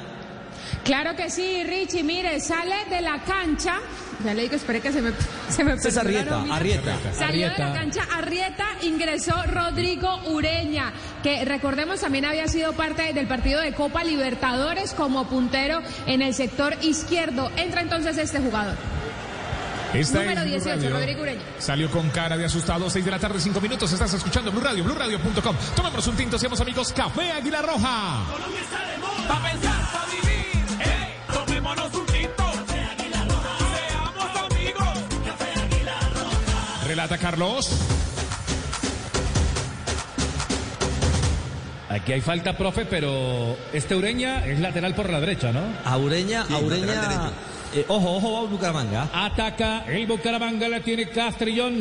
Engancha Castrillón, ahora el Calidoso Pérez. Engancha el Calidoso Pérez, otra vez Castrillón pegado sobre la banda. Empujaba un hombre por esa zona que era John Arias. La figura del América, John Arias, este número 7, la echó afuera y saque de banda. No, le quería, le quería complementar antes del profe. eh, algo pasa con Arrieta, porque Arrieta, el titular natural del América en esa banda, cuando empezó la liga y la copa, eh, primero fue el ratón Quiñones, el canterano, el que ocupó esa posición. E incluso después le dio confianza improvisando al, al chileno eh, Ureña. A, a Ureña Que es la- volante. exactamente como lateral. Eh, Pero ya terminamos el comentario porque ataca América. Se viene el América por la mitad de la cancha. Está Juan David Pérez. Abre juego por la derecha. Vergara. Paso Ureña. Tira el centro corto. Cortó un hombre que es Macuca. El balón a la final. Hay tiro de esquina para el América. Este es el número 7 del partido, el cuarto para el América de Cali. Y es tan claro que Ureña es un hombre de avanzada que aquí aparece en primera ocasión siendo profundo y filtrando la pelota con riesgo. Viene el cobro. A Vergara.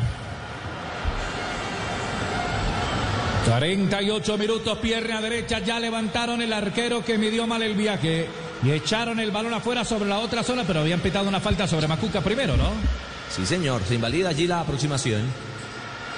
Creo que fue Jaramillo el hombre Pero que no terminó chocando. Dígalo, Sí, profe. Pero no le sale la última jugada, Ricardo, al América, ¿verdad? Eh, se lleva mejor con la gambeta que con el pase. Usted ve que con la gambeta, usted ve que él- ellos sortean eh, a Arias, Dubán, el mismo Juan David Pérez, sortean el primero hasta el segundo rival que se aparece en el camino. Pero, pero después para el pase final o el penúltimo pase para este, coordinar la última jugada, ahí está fallando el equipo americano. Relata Carlos Alberto Morales, la voz del gol en Colombia, aquí en Blue Radio. El balón lo tiene la América de Cali. Lo van soltando a la mitad de la cancha. Carrascal recibida John Arias. Devuelve entonces para que venga Carabillo. Lo va ubicando en diagonal para que vaya saliendo rápidamente Vergara. Cerca de él pasó Ureña. Está arrastrando y abriendo el hueco. Hace una diagonal hacia el medio. La tiene otra vez Ureña. No alcanzó a llegar Ureña. Sí, a trompicones. Otra vez Macuca. Steve Macuca para rechazar esa pelota número 3, el uruguayo que desvía el peligro sobre la banda. La saca rapidito la quinta de la América. Otra vez Dubán Vergara, Dubán No. Vergara, Dubán Vergara. Está ansioso, pasado de revoluciones, se metió por donde no cabía. ¿Quién me decía no? No, que hay que regalarle una pelota a Vergara ahora de amor y amistad. Está, está encariñado, está, lo decía el profe, se enamoró de la pelota. Claro, es un hombre de gran capacidad en el uno contra uno, pero no puede exagerar. Tenía ahí a Carrascal para darle trámite a la jugada, para darle continuidad a la aproximación ofensiva y no arriesgarse a esto justamente. Termina cometiendo una falta eh, sobre el eh, jugador Castrillón y se invalida la aproximación ofensiva. Lo mismo le pasó en los partidos de la Superliga. Profe. El balón del América. Lo van ganando por la manga derecha para que vaya Jaramillo. Empujó la esférica desde arriba para que vaya Adrián Ramos. Tiene que venir con todo. A tratar de rechazarla desde la zona posterior. Homer Martínez. Balón desviado a la raya lateral. Sobre 40 marcamos ya el tiempo. Arribamos a 40 minutos de la primera parte. América 0. Bucaramanga 0. Ataca el conjunto americano. Otra vez con Juan David Pérez. Se devuelve Pérez. Va recostando la pelota para que vaya Carrascal. Tiene el centro Carrascal. Vértice de área, del área pequeña. Está por allá Adrián Ramos. Devuelve en la férica. Calcula el servicio. Quería Juan David Pérez. Pega en un hombre. Queda para Jaramillo desde afuera. El remate lo va despachando. Sin embargo, un hombre que le quedó para Castrillón. Ahora tocó en diagonal. Metiendo con Valencia. La espera Erazo. Juega Valencia por la banda derecha. Recibida del Calidoso Pérez. Atacan tres. Defienden cuatro. Juegan por la derecha. Bien. Reteniendo Segovia la esférica. La juega desde la zona posterior. Tiene que venir a salir el América de nuevo con Nicolás Giraldo. Acomoda la salida sobre la tribuna oriental. Por allí la tiene el conjunto de Carrata, que es muy lento en el andar, en la salida, profe Castelli. Y qué lástima para el Bucaramanga ese mal pase de Valencia cuando iba con mucha ventaja ese contragolpe a Pérez por adentro, un poquito más por izquierda de Erazo, pero se equivocó en el pase, desperdició esa proyección ofensiva del equipo Bucaramanga. Otra vez América. Abren juego con Carrascal, la tocan en corto, se va devolviendo entonces pedía Jonaria, prefiere meterla para Marlon Torres. Abre por allí por la derecha Ureña para hacer opción de pase, prefiere la individual Marlon Torres, la mete otra vez por la mitad. En el círculo interior Arias, Carrascal, Carrascal que la juega arriba, Adriencho Ramos, cabezazo hacia atrás, le queda arriba, perfiladito para Dubán Vergara, enganchó, lo marca otra vez Macuca. El balón se lo dejaron libre para Adrián Ramos, tiraron el centro, templadito estaba esperando Pérez, Juan David, sobre la otra zona que no alcanzó. Cae sin embargo el hombre de la brica América, que es Valencia, número 11 del conjunto. Leopardo, hay cobro de tiro libre. Sí, pero recuesta todo su juego ofensivo del América por derecha, monta un circuito, una sociedad con la claridad. Cuando eh, se desprende pronto de la pelota, Vergara se hace mucho más eficiente y le permite a Adrián Ramos tener esa posibilidad también de esas diagonales hacia afuera para sumarse en el bloque de ataque. Se aproxima de nuevo América, pero profe sí está engatillado para terminar, para terminar la jugada a la mechita. Ha- Hace todo el previo bastante bien, bien organizado y hasta termina acercándose al área de, de Bucaramanga. O sea, logra eliminar li- distintas líneas de Bucaramanga, pero no, la concluye bien. Bucaramanga otra vez con Valencia. A la carga y al ataque. Buena bola le metieron para Erazo Graterol. Hoy ha estado concentrado Graterol jugando con la intención. Salió la. Para llegarle primero a esa pelota cuando venía Erazo. Se detiene el partido. Quedó algo golpeado en 43 minutos. América 0. Bucaramanga 0. Buscas. Y el golpe parece que fue en el rostro de- del arquero del América de Cali. Ah, fue el mismo, bueno, con el balón también y con eh, parte del guayo del jugador del Bucaramanga, recibe un golpe en el rostro el portero del América de Cali y se Con la detiene en ese rodilla, momento el un rodilla. rodillazo al final, eh, producto, sin mala intención, por supuesto, producto del desarrollo de la jugada, por eso también termina golpeado, allí un tanto dolorido, Erazo, Juan Pablo Ochoa, lo escuchamos. Buscas un oyente para tu moto con full garantía, puesto que no te lo esperabas. Timsun, los únicos con full garantía, incluyendo golpes y enderezos en Timsun, lo tenemos todo. Aplican condiciones y restricciones, relata Carlos Alberto Morales, la voz del gol en Colombia. La pelota es del América. Hoy la perdió aquí en la salida a la América de Cali por parte de el jugador Castrillón. La veía pasar Oreña. Hay movimiento de banda para la América de Cali. Tenemos 44 minutos. Ureña que la va clavando desde arriba. La marca era de Gutiérrez. Le queda para Macuca. La va metiendo con Bernaldo Manzano. Sin embargo, la perdió Manzano. Recupera la América. La iba robando Adrián Ramos, pero Vergara regaló la decimotercera pelota sobre la derecha. Ahora viene otra vez el Bucaramanga. Gomodan la bola en la zona defensiva. Le queda para Germán Gutiérrez jugando de primera intención. Balón que se va abriendo sobre la raya lateral. Le queda para Bernaldo Manzano. La va jugando de primera intención. Largo. Ahora el pelotazo profundo para las manos del portero Garaterol del América. Se cierra bien el Bucaramanga, recupera bien, se rearma su bloque defensivo y tiene este Manzano, el venezolano, que no solamente respalda el bloque de fondo, sino que es muy claro en ese primer paso, en ese primer pase, eh, profe, eh, en ataque para el equipo Leopardo. Y la idea inicial, una vez recuperada la pelota, eh, salvo que haya alguna otra opción a la vista, el- es eh, meter el balón al espacio, porque la potencia y el pique de, de Erazo y algún pique ahora en las dos últimas jugadas de Castrillón por izquierda. Ataca la América. Juan David Pérez dejando para Valencia, recibe Pérez, le cae un hombre, le madrugan en la marca, le robaron la pelota, el árbitro dice que falta. Hay cobro para la América. Cayó Juan David Pérez. Tenemos 45 minutos. Cero para la América, cero para el Bucaramanga. Avanza el conjunto americano. Ya cobraron a ver quién le puede pegar desde afuera. Juan David. Mal. El rebote le queda a Carabillo. Combina ahora por la izquierda para que vaya Valencia tratando de sacar algo Giraldo. Al final Giraldo fue el que tiró el servicio desde afuera. El rebate adentro. Thank you.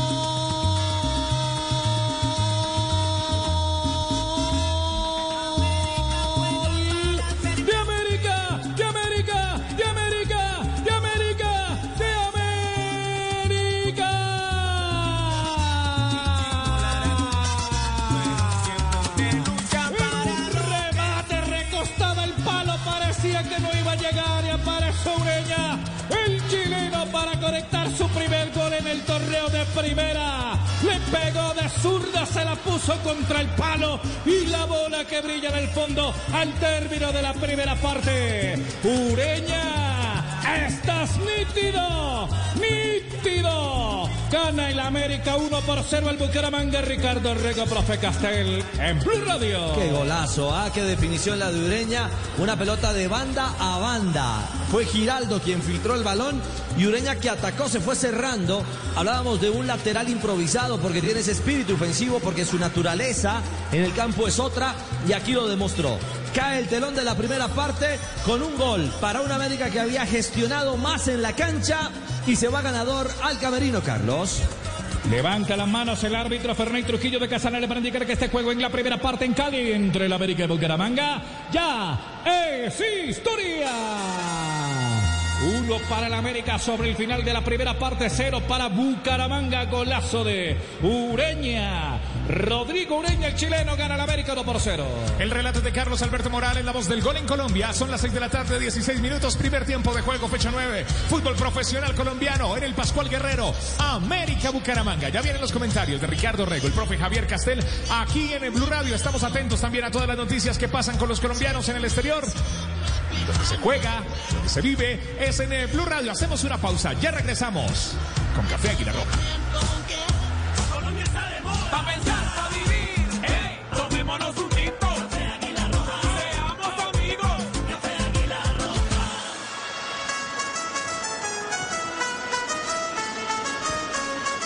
6 de la tarde, 17 minutos. Tenemos noticias en desarrollo a esta hora con el equipo informativo de Blue. Mi querido Juanpa. Así es, eh, hay noticias en este momento, un minuto de noticias en Blue Radio.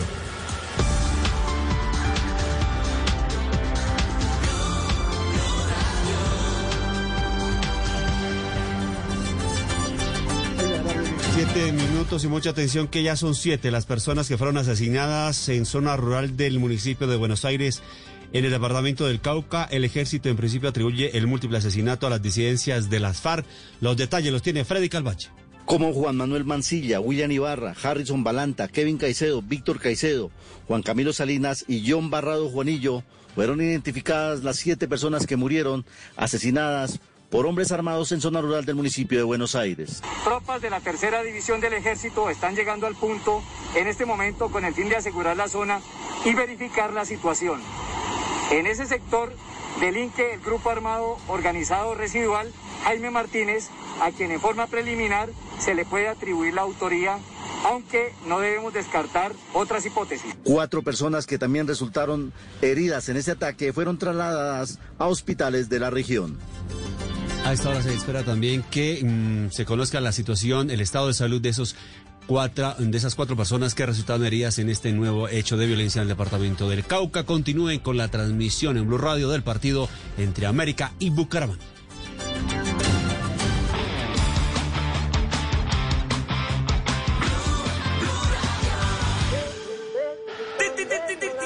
Son las 6 de la tarde, 18 minutos. Continuamos con la fecha 9 del fútbol profesional colombiano aquí en Blue Radio. Se acaba de encender la radio. Se está jugando en este momento en el Pascual Guerrero. América Bucaramanga. El relato de Carlos Alberto Morales, la voz del gol en Colombia. Ya vienen los comentarios de Ricardo Rego, el profe Javier Castel en Blue Radio. Más tarde, prepárate, prográmate para Junior Águilas Doradas con el relato del Pep Garzón. Pura emoción, Richie.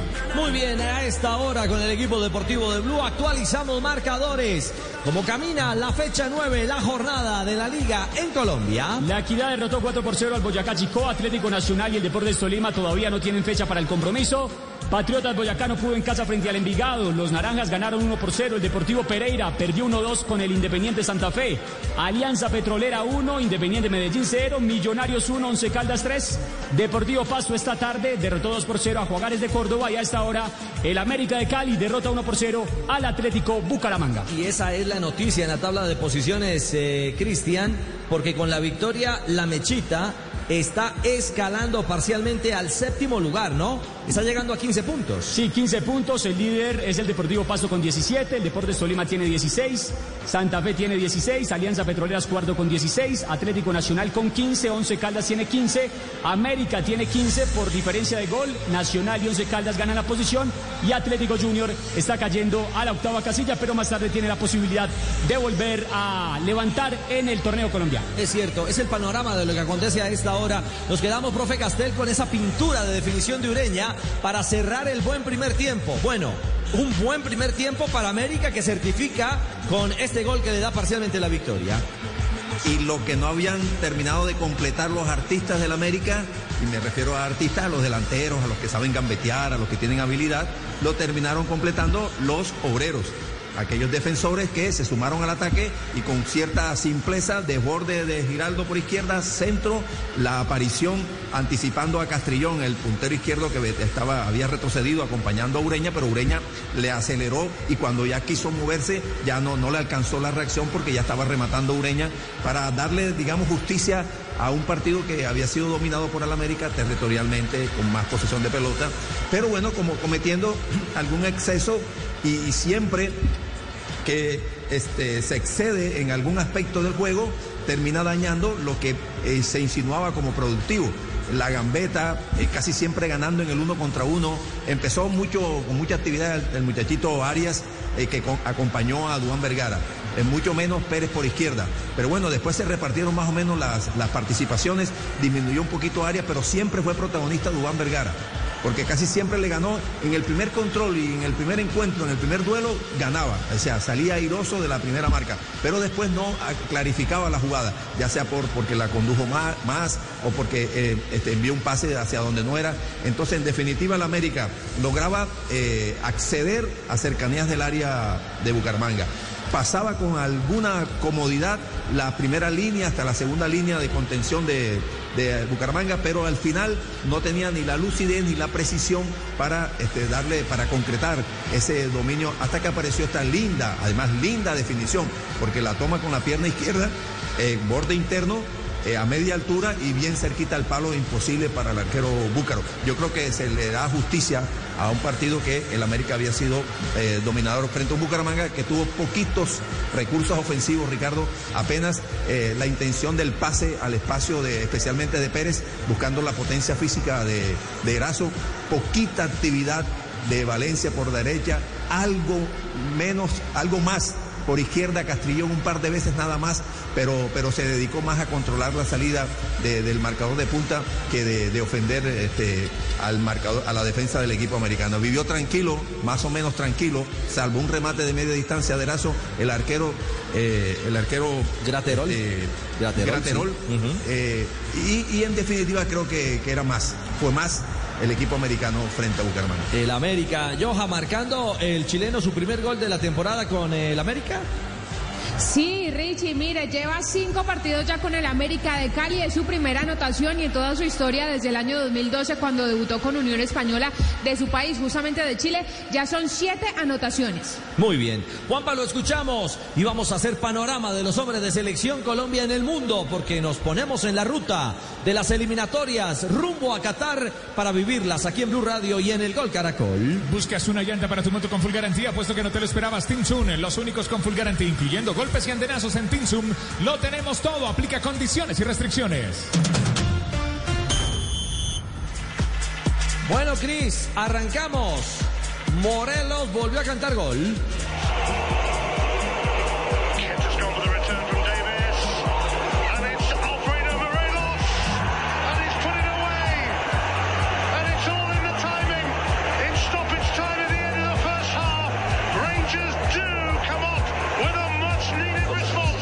Alfredo Morelos la sigue rompiendo en la Premiership de Escocia. Hoy puso el uno por uno. Finalmente el partido culminó 2 por 2 entre el Hibernian y el Rangers. El pase fue de Ken, atento en el segundo palo y resolvió a la altura de los 46 minutos. Ya tiene tres goles desde que inició de nuevo el campeonato escocés. Bueno, en la ruta del fin de semana, eh, de lo más reciente, hablábamos de Falcao también, Cris, ¿no? En torno al, al tercer gol de- del Tigre que está intenso en el arranque de la Superliga. Falcao hoy, eh, Richie, se reportó en la segunda fecha de la Superliga de Turquía. Su equipo derrotó 2 por 0 en calidad de visitante al Estambul. Falcao anotó a los 14 minutos. Desde cobro, desde los 12 pasos. Tiene tres goles en este campeonato. 13 desde que llegó a la Liga de Turquía y 16 en total con el Galatasaray. El Galatasaray es el líder del fútbol de este país. ¿Cuáles otros hombres clave de Selección Colombia en la ruta y en la mira de Queiroz tuvieron actividad en el día de hoy? Hay que decir también que tuvo actividad hoy eh, David Ospina, que jugó con el Napoli, fue titular los 90 minutos en el equipo de Gatuso. Derrotaron dos goles por cero al Parma en calidad de visitante. 7.5 de calificación para el guardaballas de la selección Colombia. La vecchia señora inició la defensa de su título, que es muy prolongado. Derrotó tres goles por cero frente a la Sampdoria. Hay que decir que Cuadrado fue titular y estuvo hasta los 78 minutos de juego. Bueno, y súmele a ese lote de colombianos el día anterior la buena actuación, la alta calificación de James Rodríguez. eh, el día sábado tempranito, comandando al Everton en la victoria 5 a 2 frente al West Bromwich. Allí también actuó Jerry Mina y entre tanto Davinson Sánchez, ¿no? Sumándose a ese, a ese grupo de armada de Selección Colombia. Sí, eh, Richie, hoy Davinson Sánchez estuvo presente en la goleada del Tottenham, que se ha reencontrado con la victoria de la mano de Mourinho. Venía de perder eh, el fin de semana anterior frente al Everton y ahora ganaron en el día de hoy. Y un dato también de James Rodríguez. Richie, la calificación ayer del futbolista fue de 8.7, uno de los mejores calificados del partido. Sigue creciendo en su rendimiento y Jerry Mina tuvo una calificación de 6.9. Y un detalle no menor, fue el man of the match, fue el jugador de la cancha elegido por los aficionados. Es decir, anda en buena comunión, en gran momento, entró con comodidad y con gusto James en la visión de los aficionados del equipo Toffee y de en las expectativas del Everton. Profesor Castel. Dos partidos y dos veces seleccionado como el jugador de la cancha. Exactamente, Juanpa, dígalo. No, le quería dar la tabla de posiciones porque el Everton está en la cumbre de la eh, Premier. Mire, el Leicester tiene seis puntos, el Everton tiene seis puntos, el Arsenal tiene seis puntos, el Liverpool seis puntos y el Crystal Palace, que será el próximo rival del Everton, tiene seis unidades. Bueno, será un lindo duelo de ganadores justamente en Liga Premier. Eh, quería cerrar el tema de selección, profesor Castel. Eh, va a encontrar eh, en 20 días que se viene ya la jornada de eliminatoria que estará aquí en Blue Radio y en el Gol Caracol, el duelo entre Colombia y Venezuela. Mm, Queiroz a jugadores con poco trabajo en selección, pero que de a poco van tomando ritmo en sus equipos, siendo titulares. Mire que tiene, ustedes acaban de mencionar a cinco delanteros. Eh, entre semanas Borré también convirtió con River. Eh, Morelos, eh, el sábado, si no mal recuerdo ayer, este chico. John Córdoba, el hijo de. Asisclo, el, hijo, el hijo de Asisclo. Sí, en el 4 por 1. Es decir, hay seis, siete delanteros. Lo que pasa es que, claro, obviamente no, no van a poder jugar todos porque más o menos son son parecidos, no, no tanto en las características futbolísticas, sino en los lugares que ocupan, ¿verdad? En la, tarea que, que central de ellos.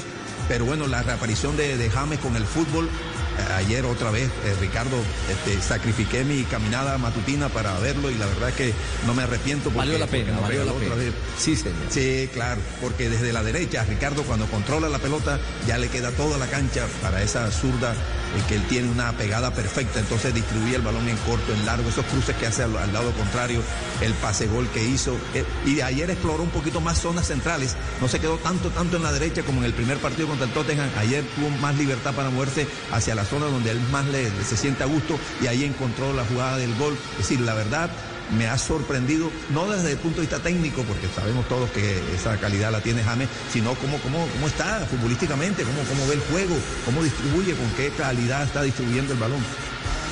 No llegamos aquí para reemplazar el repuesto original, llegamos para mejorarlo. Rebo, Rebo, llegamos para mejorarlo. Con repuesto Rebo llevas tu moto a otro nivel. Son las 6 de la tarde, 30 minutos más tarde. Aquí en eh, Blue Radio, en la noche, tendremos Junior de Barranquilla, Águilas Doradas en Blue Radio, BlueRadio.com y la aplicación, la nueva aplicación de Blue Radio. América está ganando. Si usted acaba de encender la radio en domingo, si está llegando a casa o si está en casa en este tiempo de, eh, ¿cómo se llama ahora? ¿Confinamiento inteligente, eh, eh, Tibaquirá? Sí, sí, confinamiento inteligente, dijo el presidente, sí, señor. Si usted se está cuidando en casita y nos, nos acompaña a esta hora en Si Blue. está en la calle y se está cuidando, es más o menos lo que quiere decir. Bueno, y también si tiene, ojo, suba el tapabocas. Sí. ¿Cómo es que usted le dice tapa qué? Eh, la campaña de la alcaldía de Bogotá, el Tapañatas. Ah, bueno, señor. Muy bien. Eh, eh, lo cierto es que eh, la marca registrada del América hasta ahora es una victoria parcial. Vence 1 por 0 al Atlético Bucaramanga y mantiene una constante, Joa, el América en casa. Sí, Richie, lo hace en esta liga, o sea, dejando por fuera Superliga, dejando por fuera Copa Libertadores, ya son cuatro victorias y un empate en esta liga colombiana, este- en esta liga Betplay 2020, no tiene todavía derrotas en su casa. No tiene derrotas en casa. América, además, eh, Joha, está hoy eh, midiéndose el Bucaramanga y preparando equipo para Libertadores a mitad de semana.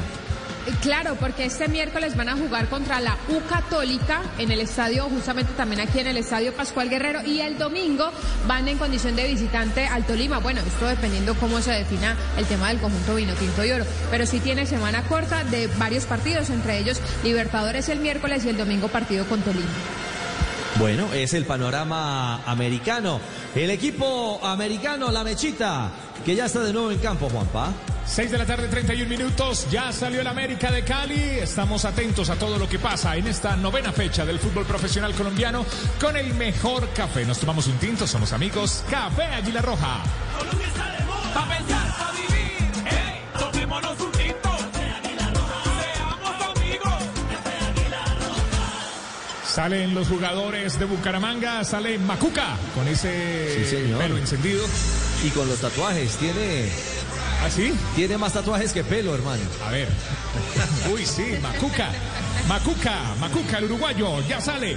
Sale el Bucaramanga, sale el equipo de América, salen los árbitros. Este es Blue Radio, ya viene el segundo tiempo aquí en Blue Radio, BlueRadio.com con la Di Mayor. El balón vuelve a rodar y con él las emociones de nuestras competencias. Di Mayor, el fútbol nos une, Di Mayor, 36 colores en una camiseta. ¿Ven cambios? Joana, Cristian. No, señor, no se presentan cambios en este momento. Veo a los mismos jugadores en cancha, Juan Pablo. Sí, solamente. Macuco eh, No, Macuca, Macuca. Macuca. Ah, bueno. No, no, no, Macuco, Macuco Valencia fue un Ah, jugador sí, del sí. equipo americano. Claro. Macuco Valencia. Es cierto, es cierto. Y había uno que era parte Cuco Baloy también. Se fue a Rieta, ingresó Ureña, el autor del gol. Se mueve la pelota, Juanpa. Hay uno que es Farruco. Bueno, 6 de la tarde, 32 minutos. Escuchas Blue Radio, BlueRadio.com. El relato aquí es de Carlos Alberto Morales, la voz del gol en Colombia. Comienzan a rodar las emociones Camilo de la red segundo tiempo. América, Bucaramanga. Balón que está sobre la banda izquierda para que venga saliendo rápidamente a Sobero por parte de la quinta del Bucaramanga. Lanzaron la pelota al frente de ataque. Un cabezazo de Bernardo Manzano que queda libre. Otra vez para venir a buscarle a la América de Cali. La pelota queda desde la zona posterior. La va ubicando entonces primero Homer Martínez. Abriendo juego en la zona posterior para que venga el portero Martínez también. Arriba de la media luna. La va moviendo a la mitad de la cancha. Se equivocó. Le queda para Adriancho Ramos. Pica Adriancho. Tiene que pegarle. Tiene que pegarle. Enganchó. Adriancho. Pegue Elena. Se demoró una eternidad, llegó Carrascal para colaborar y la bola por encima se salvó Bucaramanga, era gol del América. Me parece que la decisión de Ramos, profesor Castel, fue errada. Era en ese espacio, perfilado, rematar y no frenar como lo hizo. Claro, dio la impresión que se quedó como sin, sin la potencia que ya Adrián Ramos tenía antes, ¿verdad? Porque tenía toda la ventaja, había ganado la posición, iba por delante del defensor, no había que frenarse, había que seguir, ir y rematar al arco. Hay tiro de esquina. El octavo del partido. Este es el quinto para el América. Va Pérez al cobro. Pérez ya levanta la pelota Pérez, el balón quedó libre. Arriba para la quinta del América de Cali, buscando la salida John Arias, sin embargo vienen dos para tratar de recostarse, le queda de nuevo a Brian Castrillón, se enredó Brian o lo enredaron, caía. El hombre del conjunto Leopardo, era Gutiérrez Germán, el lateral que estaba por la mitad, cobraron la falta de primera, arriba los hombres del Bucaramanga, pisa y maneja la pelota Nicolás Roa, infracción también de John Arias, la cobran de primera, cambian sobre la banda izquierda, el Bucaramanga tiene cero, el América tiene uno, 47 minutos de juego en el partido. Estamos empezando la segunda parte. Ataca el Bucaramanga. Atacaba sobre la banda derecha. Le va quitando la pelota. Sin embargo, primero por allí Jaramillo. La juega en corto. A la mitad de la cancha. Combinando sobre la derecha. Va saliendo entonces por allí Ureña. La pide Ureña sobre la banda. Otra vez Vergara. Vergara que tiene la pelota. Hay dos hombres que piden desde arriba. Sin embargo, la tocan en corto. La pide otra vez Ureña para levantarla. La tocan desde afuera. La tiene Arias. Arriba de la media luna. Hay un hombre que se destapa por la banda izquierda. Viene a ubicarse y a recibir la pelota. Hace el contacto con la África, sin embargo, primero el Cugator Giraldo y la pelota que se pierde sobre la lateral será para el América ahora. Nos tomamos un tinto, somos amigos. Café Águila Roja, el primero del segundo tiempo. Café Águila Roja. Colombia está de moda. Pa' pensar, pa' vivir. Ey, tomémonos un tinto. Seamos amigos. Relata Carlos Alberto Morales, la voz del gol en Colombia. La pelota es del América. Carlos, Carlos, Carlos en el Pascual Guerrero. Era del América. Sí, señor, se pierde a la raya lateral y habrá movimiento entonces para la quinta del Bucaramanga. Por allí Germán Gutiérrez, el hombre que la va a mover. Tenemos 49 minutos de juego. América tiene uno. Bucaramanga cero. Se juega en el estadio Pascual Guerrero de Cali. Va a salir Germán Gutiérrez. Ubica la pelota en la mitad de la cancha. Levanta la mirada. Hay un hombre que va tratando de arrastrar la marca que era Roa. Tiró el pelotazo profundo por allá. Para Valencia que no alcanzó a llegar. No estaba Erazo. El que estaba era Valencia. Va saliendo la América de Cali. Garaterol en un manotazo largo. Metiendo la América para que vaya entonces Giraldo. Acomoda la pelota por la mitad. Se la devuelven a Giraldo. La tenía el América por parte de Jonarias. Pierde el esférico. Balón que se va desviado a la raya lateral. Está ganando el América 1 por 0 en Cali al Bucaramanga. El pelotazo es profundo para que vaya Erazo. Bien enganchaba a Segovia, pero el árbitro dice que fue con falta y que hay cobro de tiro libre. Bueno, eh, dice Segovia que se estaba forcejeando allí, también lo estaba tomando Erazo. Lo cierto es que sí se vio atascado, no pudo girar el 9 del equipo Leopardo ante el saque de banda profundo. Ganaba la posición, sí, había agarrón, había agarrón. Y le ganaba la posición, ya quedaba frontal para ir de cara a la posibilidad de ingresar al área. En la primera parte le perdonaron una mano porque abrió el brazo. No sé si ustedes vieron en, en la repetición. En, en- Pero en fue de el- Jaramillo. fue de Jaramillo, exactamente, y no de Segovia. Tiene usted razón, eh, Joana. Fue Jaramillo el hombre que sacó el brazo a borde de área, no dentro del área ni tocando la raya fuera de ella, pero omitió el centrar una mano que era para tiro libre. Aquí acertó con la sujeción, viene un cobro en favor de Bucaramanga. Se va a cobrar, relata Carlos Alberto Morales, la voz del gol en Colombia. Más tarde tendremos Junior Águilas Doradas. El pelotazo de el Bucaramanga ya se retira Valencia, queda Gutiérrez que es zurdo, como para buscar el otro ángulo del arco que defiende Graterol, que está agazapado sobre el primer palo. Ya se retira Graterol. Se ubica más cargado sobre el segundo palo que sobre el primero, mano arriba de el jugador John Pérez. Al cobro el Bucaramanga, John Pérez desde arriba primero se come el cabezazo para tratar de sacar la pelota, la mete Valencia otra vez desde la zona posterior, Ureña le queda para Carrascal, es el que finalmente rechaza, aborta el peligro que va cayendo por la mitad de la cancha, la va recogiendo Cristian Subero, empuja el balón en largo, el pelotazo es profundo al frente de ataque, monta en la salida por la izquierda, cae un hombre del Bucaramanga, le queda la pelota otra vez para la América de Cali, la va jugando John Ariel, la va tirando en largo, territorio muerto, para que salga que el arquero Fernández, mejor Martínez, Jefferson Martínez de el Bucaramanga, apenas sobre 50 de partido. Aquí. Sí, aquí. Aquí habla Ricardo Rego. No, no, simplemente quería agregar, Juanpa, que el arquero Jefferson Martínez fue el, de, el del rollo con Millonarios, el hombre del registro del Envigado. Ojo, va la América. El América venía con Carrascal, enganchaba, se le va larga la pelota, le queda entonces libre de nuevo para Roa, jugando con el calidoso Pérez, le de espaldas a la portería, le pide Bernaldo Manzano por la mitad de la cancha y se la entregaron. Hay un hombre que lo trata de madrugar, Bernaldo que le pone el cuerpo, algo más fuerte que el hombre del América. Va ganando el Bucaramanga la pelota por la mitad de la cancha, la va teniendo Castrillón, atraviesa la mitad del terreno, entregando la bola para el calidoso Pérez, devuelve para que vaya entonces desde la zurda. Otra vez Gutiérrez tiró en largo, la pelota se pierde. Esférico que será de movimiento de banda para la América de Cali. Le cuesta elaborar, profesor Castela, al Bucaramanga cuando tiene la pelota. Y sabe que también está haciendo bien el América, que de pronto nosotros no lo, no lo valoramos mucho, es que eh, intenta presionar allá arriba, allá mismo en el campo de, de Bucaramanga. Cada vez que se pierde la pelota, inmediatamente los jugadores, los de arriba, in- inician la presión y eso incomoda la salida del equipo búcaro. El relato es de Carlos Alberto Morales, la voz del gol en Colombia, en Blue Radio, BlueRadio.com y la nueva aplicación de Blue Radio. 52 minutos de partido. Carrascal que va a buscar la pelota y movimiento de banda, se devora el América.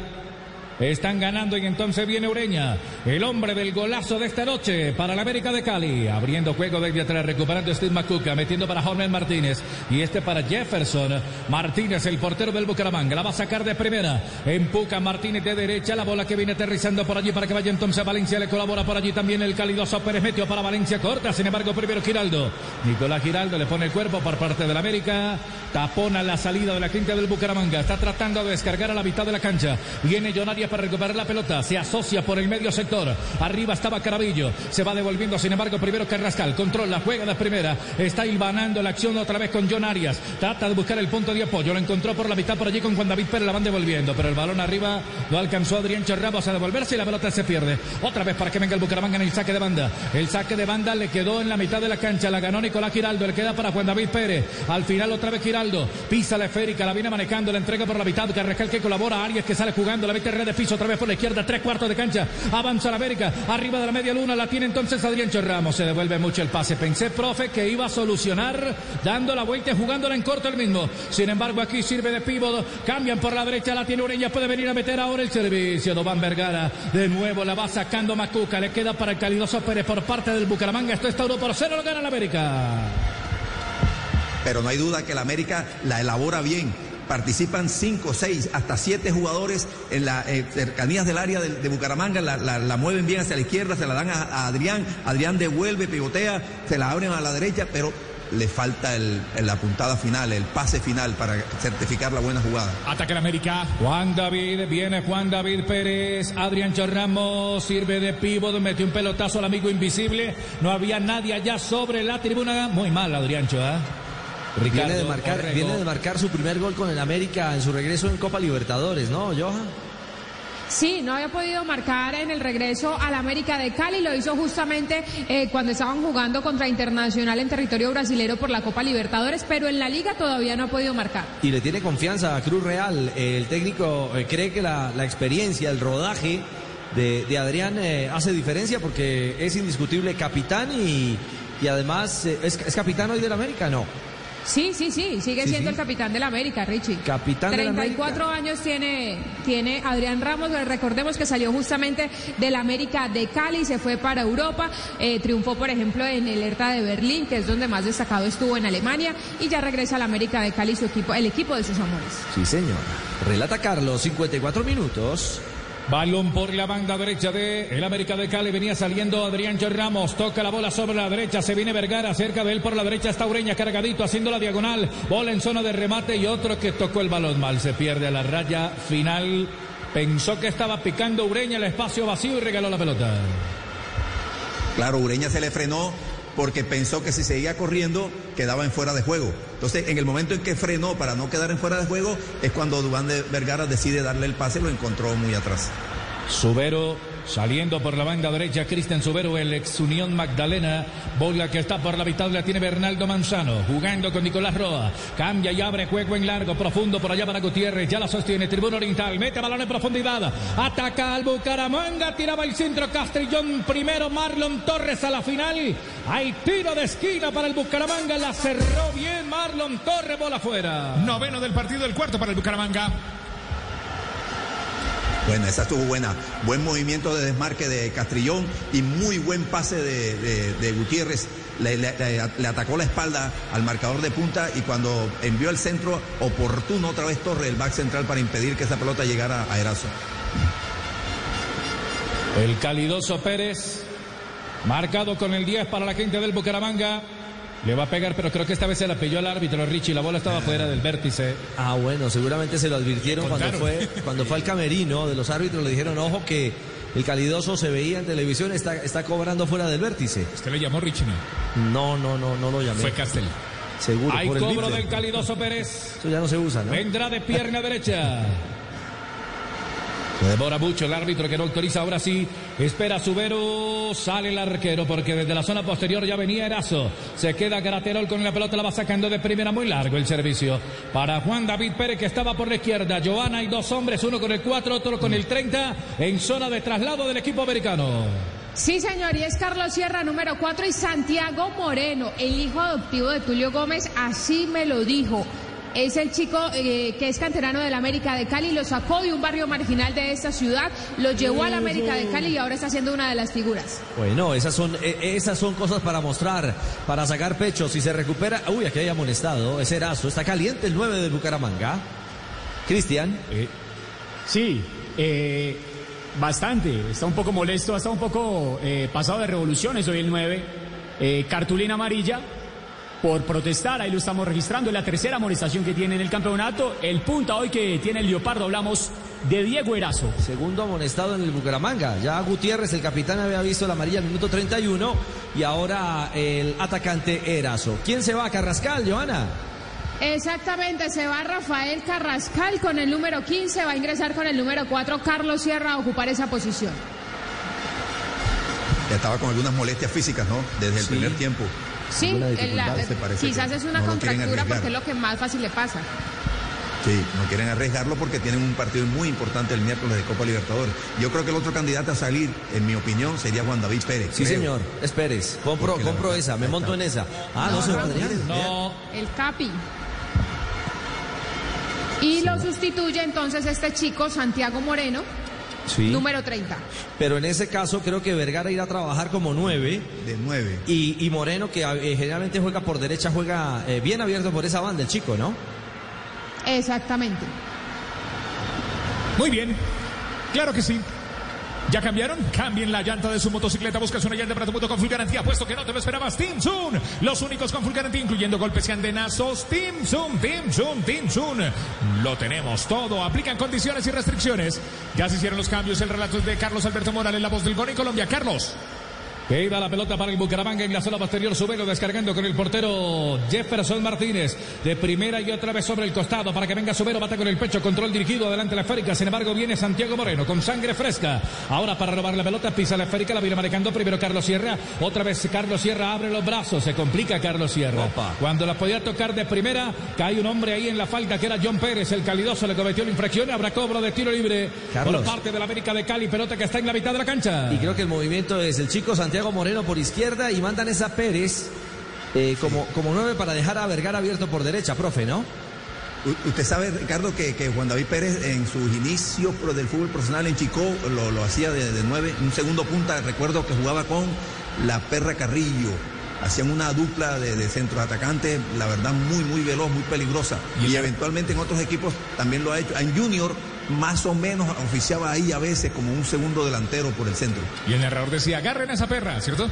Ah, no, esa era una canción. América 1, Bucaramanga 0 minuto. Marquemos el tiempo de juego con Carlos Alberto Morales. Tiempo, tiempo. Ya llegamos a 60 minutos de partido en el Pascual. Muy bien, eh, marcador. Esto está uno para el Bucaramanga, mejor uno para el América, cero para el Bucaramanga. Escucha.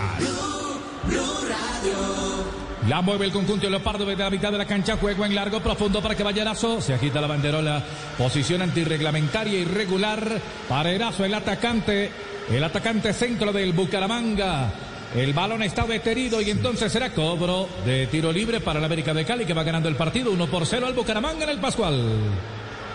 Siempre es muy tentador enviarle balones así largos a un centro delantero como, como Erazo por su fuerza, por su este, voluntad para pelear los balones, pero, pero no creo que sea la mejor eh, solución a los problemas ofensivos que tiene el Bucaramanga. Intentar elaborar un poquito más no me parece mala idea. Esférica que trata de controlar el América por parte del jugador Giraldo. Se viene el lateral descargando ahora Juan David Pérez. Se retrasa algunos metros. Quería meter el servicio arriba. Sin embargo, le pega Nicolás Roa. Le queda de rebote. La va ganando el América. Quería con Carlos Sierra. Roba la pelota y le pega de afuera. Carlos Sierra de zurda. El arquero queda rebote y en dos tiempos que tiene que venir a apoderarse de nuevo de la pelota. Probó Sierra de media distancia. Tiene esa característica. Ah, Sierra es un hombre que recupera el balón, ahí la peleó. No fue tan limpia la acción, pero encontró el espacio. Y cuando tiene la posibilidad, tiene ese instinto. Carlos Sierra, recién ingresado y vuelve a probar, castigando, calentó las manos del arquero Martínez, que aguantó en dos tiempos, pudo ser el segundo del América sobre 62 minutos. Balón abierto ahora sobre la izquierda. Empujaron a Juan David Pérez. Lo hizo Homer Martínez. Y habrá cobro de tiro libre. Lo hizo el central número 27. Cobro de tiro libre. 61. Cristian sin cambios todavía en el Bucaramanga, ¿no? Todavía no, el técnico Sanguinetti todavía no mueve el banquillo, pero tiene hombres interesantes. A ver, está Rojas, está Restrepo, está Roger Torres, que le pueden dar otra dinámica al medio campo del visitante hoy en el estadio El Pascual Guerrero de Cali. Ese Roger Torres estuvo en Junior. En Junior, ¿no? estuvo en Millonarios también. Es un hombre de buen pie, de buen manejo. E igual Henry Rojas, un hombre con salida por izquierda, que tiene remate de media distancia y que podría probar, porque hoy el Bucaramanga ha carecido de eso, de profundidad, y la media distancia aparece como un gran recurso. Relata El balón está en la zona. La voz del gol en Colombia. Sí, señor, por la banda ahora derecha. Va robando Giraldo. Buen robo de Giraldo. Le dejó para el pelado Moreno. Se viene el pelado Moreno. Enganchó. Le va a pegar Moreno. Y va a hacer gol. Le va a pegar Moreno cuando vi Pérez. Otra vez Giraldo por la izquierda. El peligro no acaba. Tira en el centro para que venga en el cabezazo. Libre. Bata con el pecho. Vergara. Y al final otra vez le pegó, pero apuntó el cuerpo de Gutiérrez. Llegó el América de nuevo por izquierda. Y el desequilibrio con el chico Moreno tiene esa picardía. Vuelve América. Arriba el arquero primero Jefferson Martínez se queda con la pelota, se va a quedar ahí en 63 minutos. Macuca acusa algún dolor en su pierna izquierda. El juego está uno para el América, cero para el Bucaramanga en 63 minutos de partido. Y qué bueno que para el fútbol colombiano que aparezcan este tipo de jugadores, ¿verdad? Aquellos Pipa de Ávila, Henry Zambrano, todas esas culebritas. Ataca, ataca. Ajá, robó el América, robó el América, cierra, la toca por la banda, Vergara remató y otra vez. No está hoy Vergara, ¿eh? No. No está hoy Vergara, el que sí está en Macuca, que le ha cerrado en tres ocasiones el ángulo de tiro, bola fuera y tiro de esquina para el América. Aquí está el décimo del partido, este es el sexto para el América. Y el pelado Moreno estaba ahí, tenía la posibilidad de ser más colectivo. Eh, otra vez. Está, eh, sí, de amor y amistad, regalémosle una pelotica a Vergara, profe. Hay cobro de tiro de esquina para el América. Levantaron, esperaba Segovia en el cabezazo desde arriba. Estaba Marlon Torres, caía Segovia otra vez. Le queda la pelota para Bernardo Manzano. La va sacando ahora con Castrillón. Avanza el número 7 por la banda derecha. Levanta la mirada. Se viene Erazo por la mitad de la cancha. Valencia que está arriba esperando. El calidoso Pérez también. La toca primero con Valencia. La pide Pérez. Pica el espacio vacío. Eluda marca del pelado Moreno que ya llegó a hacer la cobertura. Combina sobre la otra zona. La tiene Nicolás Roa. Tocando con Manzano. Se destapa Subero por la banda derecha. Viene a colaborar para tirar el centro. Prefiere meterlo un poco más atrás. Proyecta la salida ahora por la mitad de la cancha. Manejan la pelota. Dirige el pase desde arriba. La tiene el calidoso Pérez. Buen balón. Metieron allá para que vaya Valencia. Le cerró de buena manera Giraldo el lateral de manera oportuna. Usted estaba hablando de elaborar un poquito más. Pues, profe, elabora un poquito más y le rinde al Bucaramanga. Así es, y ahí recuperar la pelota en un exceso vez de Dubán Vergara. Ay, Vergara. El balón quedó para Manzano. Bernaldo levanta la mirada. Abre el balón sobre la banda derecha. Esférica que le va quedando libre otra vez para Castrillón. Intenta descargar al área. La prefiere recoger con eh, el calidoso Pérez. Al final el pase no fue bueno. Le queda para Segovia desde la parte posterior. Va saliendo Moreno. Moreno que la toca de primera. La intención era buena. En goterita arriba para que explotara en velocidad. Juan David Pérez la va recuperando Macuca. Entregando para Gutiérrez. El Bucaramanga tiene cero. El América tiene uno. Marcamos el tiempo de juego en el Pascual. Llegamos a 65 minutos de partido. El marcador de este compromiso está uno para el América, cero para el Bucaramanga. El gol lo hizo el chileno Rodrigo Ureña.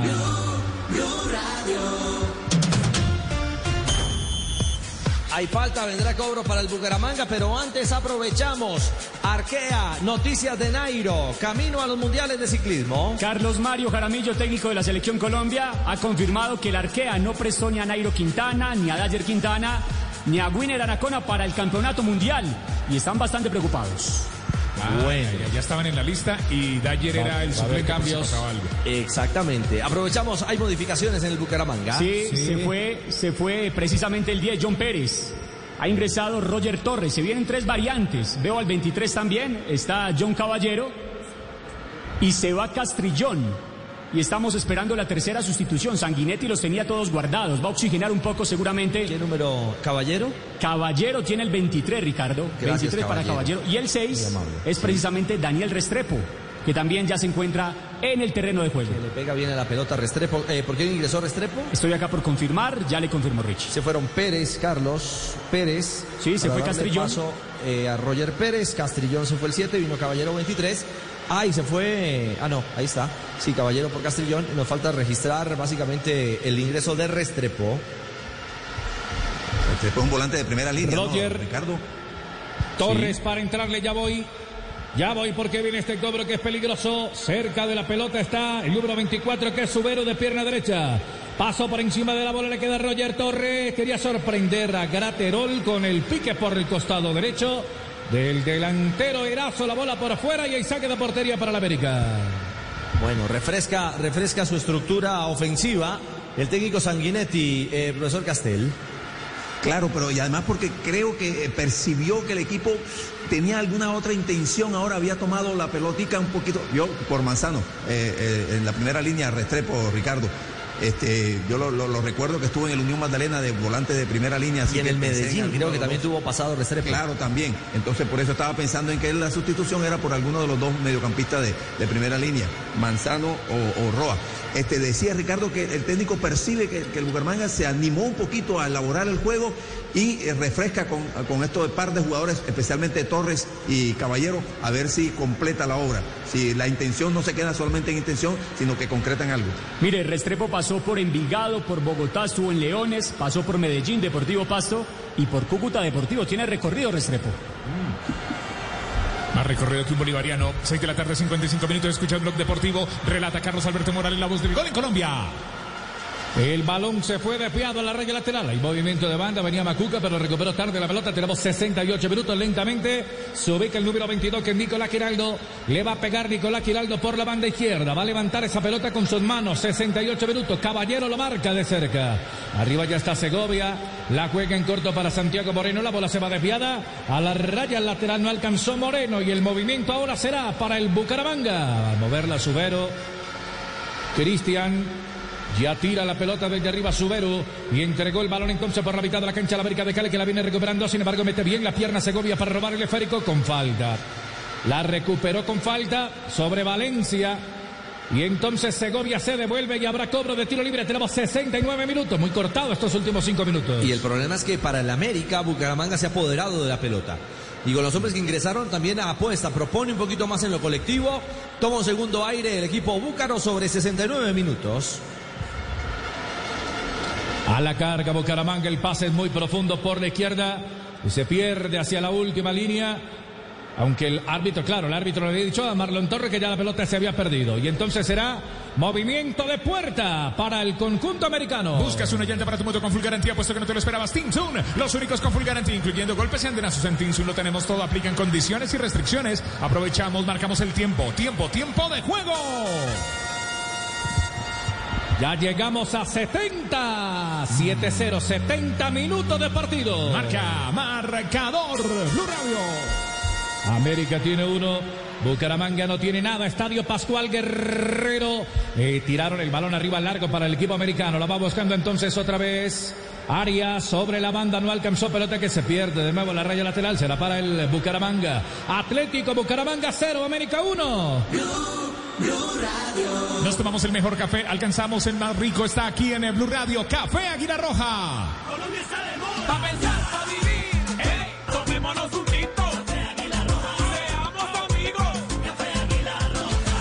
Relata Carlos Alberto Morales, la voz del gol en Colombia. La va teniendo Subero, expedición por la derecha, despacha la pelota un poco más atrás para que venga Colmer Martínez, tira el pelotazo profundo para nadie, tiene que venir a salir el portero Garaterol, se queda con la Férica, el arquero americano sobre 70 minutos de partido, uno para la América con golazo de el chileno Rodrigo Ureña, cero para el Bucaramanga, 70 minutos, Estadio Pascual Guerrero, el balón queda libre en la mano de Garaterol y se toma su tiempo, hay otra gente en zona de traslado para el América de Cali, Joana. Señores, Luis Paz, que recordemos también está descansando por el tema de Copa Libertadores, va a ingresar a la cancha y estamos atentos al segundo hombre que va a estar ahí en la zona de traslado. Seguramente se irá Jaramillo entonces en el América de Cali. Exactamente. Relata Carlos Alberto Morales, la pelota es del América. Otra vez Ureña, el chileno, combinando por la manga derecha. Se viene Moreno, la está pidiendo por la izquierda un hombre. Sin embargo, la toca para que vaya Vergara. Se va devolviendo Vergara. Abre en juego arriba con Sierra. Pierde la pelota Sierra. El rebote y hasta ahí llega el América, profe. Casi que hasta la media luna y no volvió a pasar de ahí. Claro, o tal vez Arias, que me parece que ya le está pasando factura, la- la- alguna fatiga al muchachito Arias. Quizás. Muy bien, es Blue Radio. ¿Yo? Sí, Ah, se va bueno. Arias, sí señor. Sí, señor.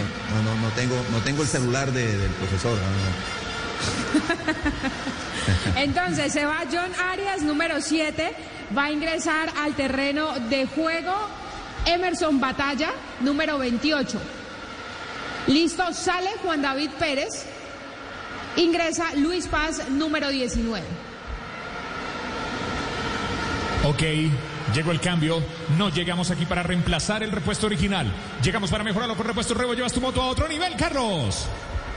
Balón de Vergara, sostuvieron a Vergara en el terreno de juego que no ha tenido buen partido hoy. Avanza la quinta del Bucaramanga, está esperando el Roger Torres. El pase y la intención era buena para Valencia, se quedó anclado. La pedía también Valencia sobre la otra zona y lo mismo que Caballero. El balón está entonces detenido para que venga a moverla. La gente de El América de Cali Carlos. ingresó batalla número 28. Eh, Johan, ¿quién es este chico Batalla?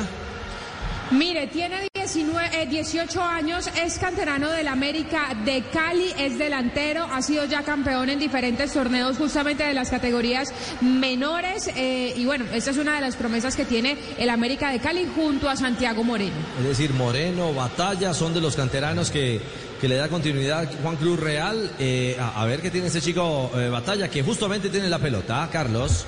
Batalla que va entregando el balón por la banda derecha, busca de nuevo arriba Moreno, la pide Batalla, está esperando Ureña sobre el costado, Moreno que sostiene la pelota, lo hace bien para que venga Sierra, Sierra muy larga, le metía la pelota a Batalla, el balón se pierde sobre la última línea y movimiento de portería para la gente del Bucaramanga que regala la pelota y no le gusta para nada a Sanguinetti, Cristian que está diciéndole que más calma ya sobre la raya. Sí, está un poco desesperado, ahí moviendo, dando instrucciones porque su equipo todavía no se termina de encontrar. Además que las variantes le han servido al América de Cali, un equipo que ha oxigenado, que ha ido al frente y que ha dominado en los últimos minutos el compromiso. Batalla, batalla, batalla que vale, cerró el camino por allí Macuca. Hizo la cobertura y entonces será movimiento de portería en 74 minutos de partido. Gana el América 1 por 0. El balón vuelve a rodar y con él las emociones de nuestras competencias. Di Mayor, el fútbol nos une. Di Mayor, 36 colores en una camiseta. Di Mayor.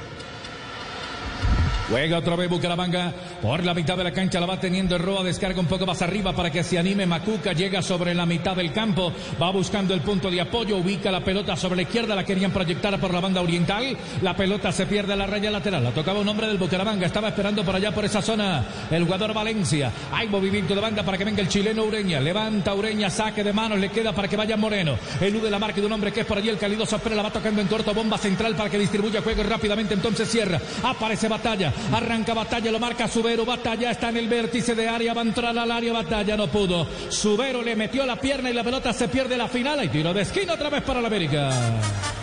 Aquí está el número 11 del partido. Este es el número 7 para el América de Cali. La Lo mechita. aguantó bien el lateral ahí al jugador Batalla, que intentaba primero ganar en el duelo y luego filtrar la pelota. Vendrá el cobro, la aproximación en cobro de tiro de esquina, el chico Moreno al cobro, a la ejecución.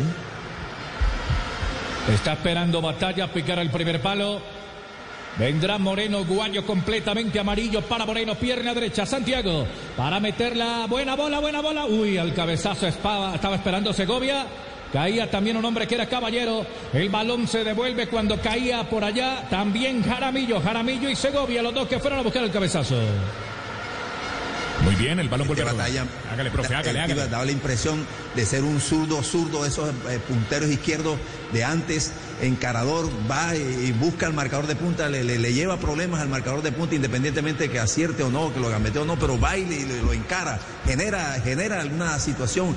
Eh, se me parece hasta el físico de un punterito izquierdo que había, Gilmar Apunzá, así de esos fortachoncitos, este, de baja estatura, pero fuertes muscularmente y encaradores. Este chico batalla, qué bueno que aparezcan delanteros y jugadores así, encaradores, con atrevimiento. Pues Batalla es un guerrero. Aguánteme, aguánteme que viene batalla, batalla, batalla por la izquierda. Quería pedir la pelota batalla. Marcaba Subero y también Macuca, que está atento a la bola. Se pierde la raya lateral. Nos tomamos un tinto, somos amigos Café Águila Roja, la pelota rueda y nosotros tomamos el mejor café, rico. Pa' pensar, pa'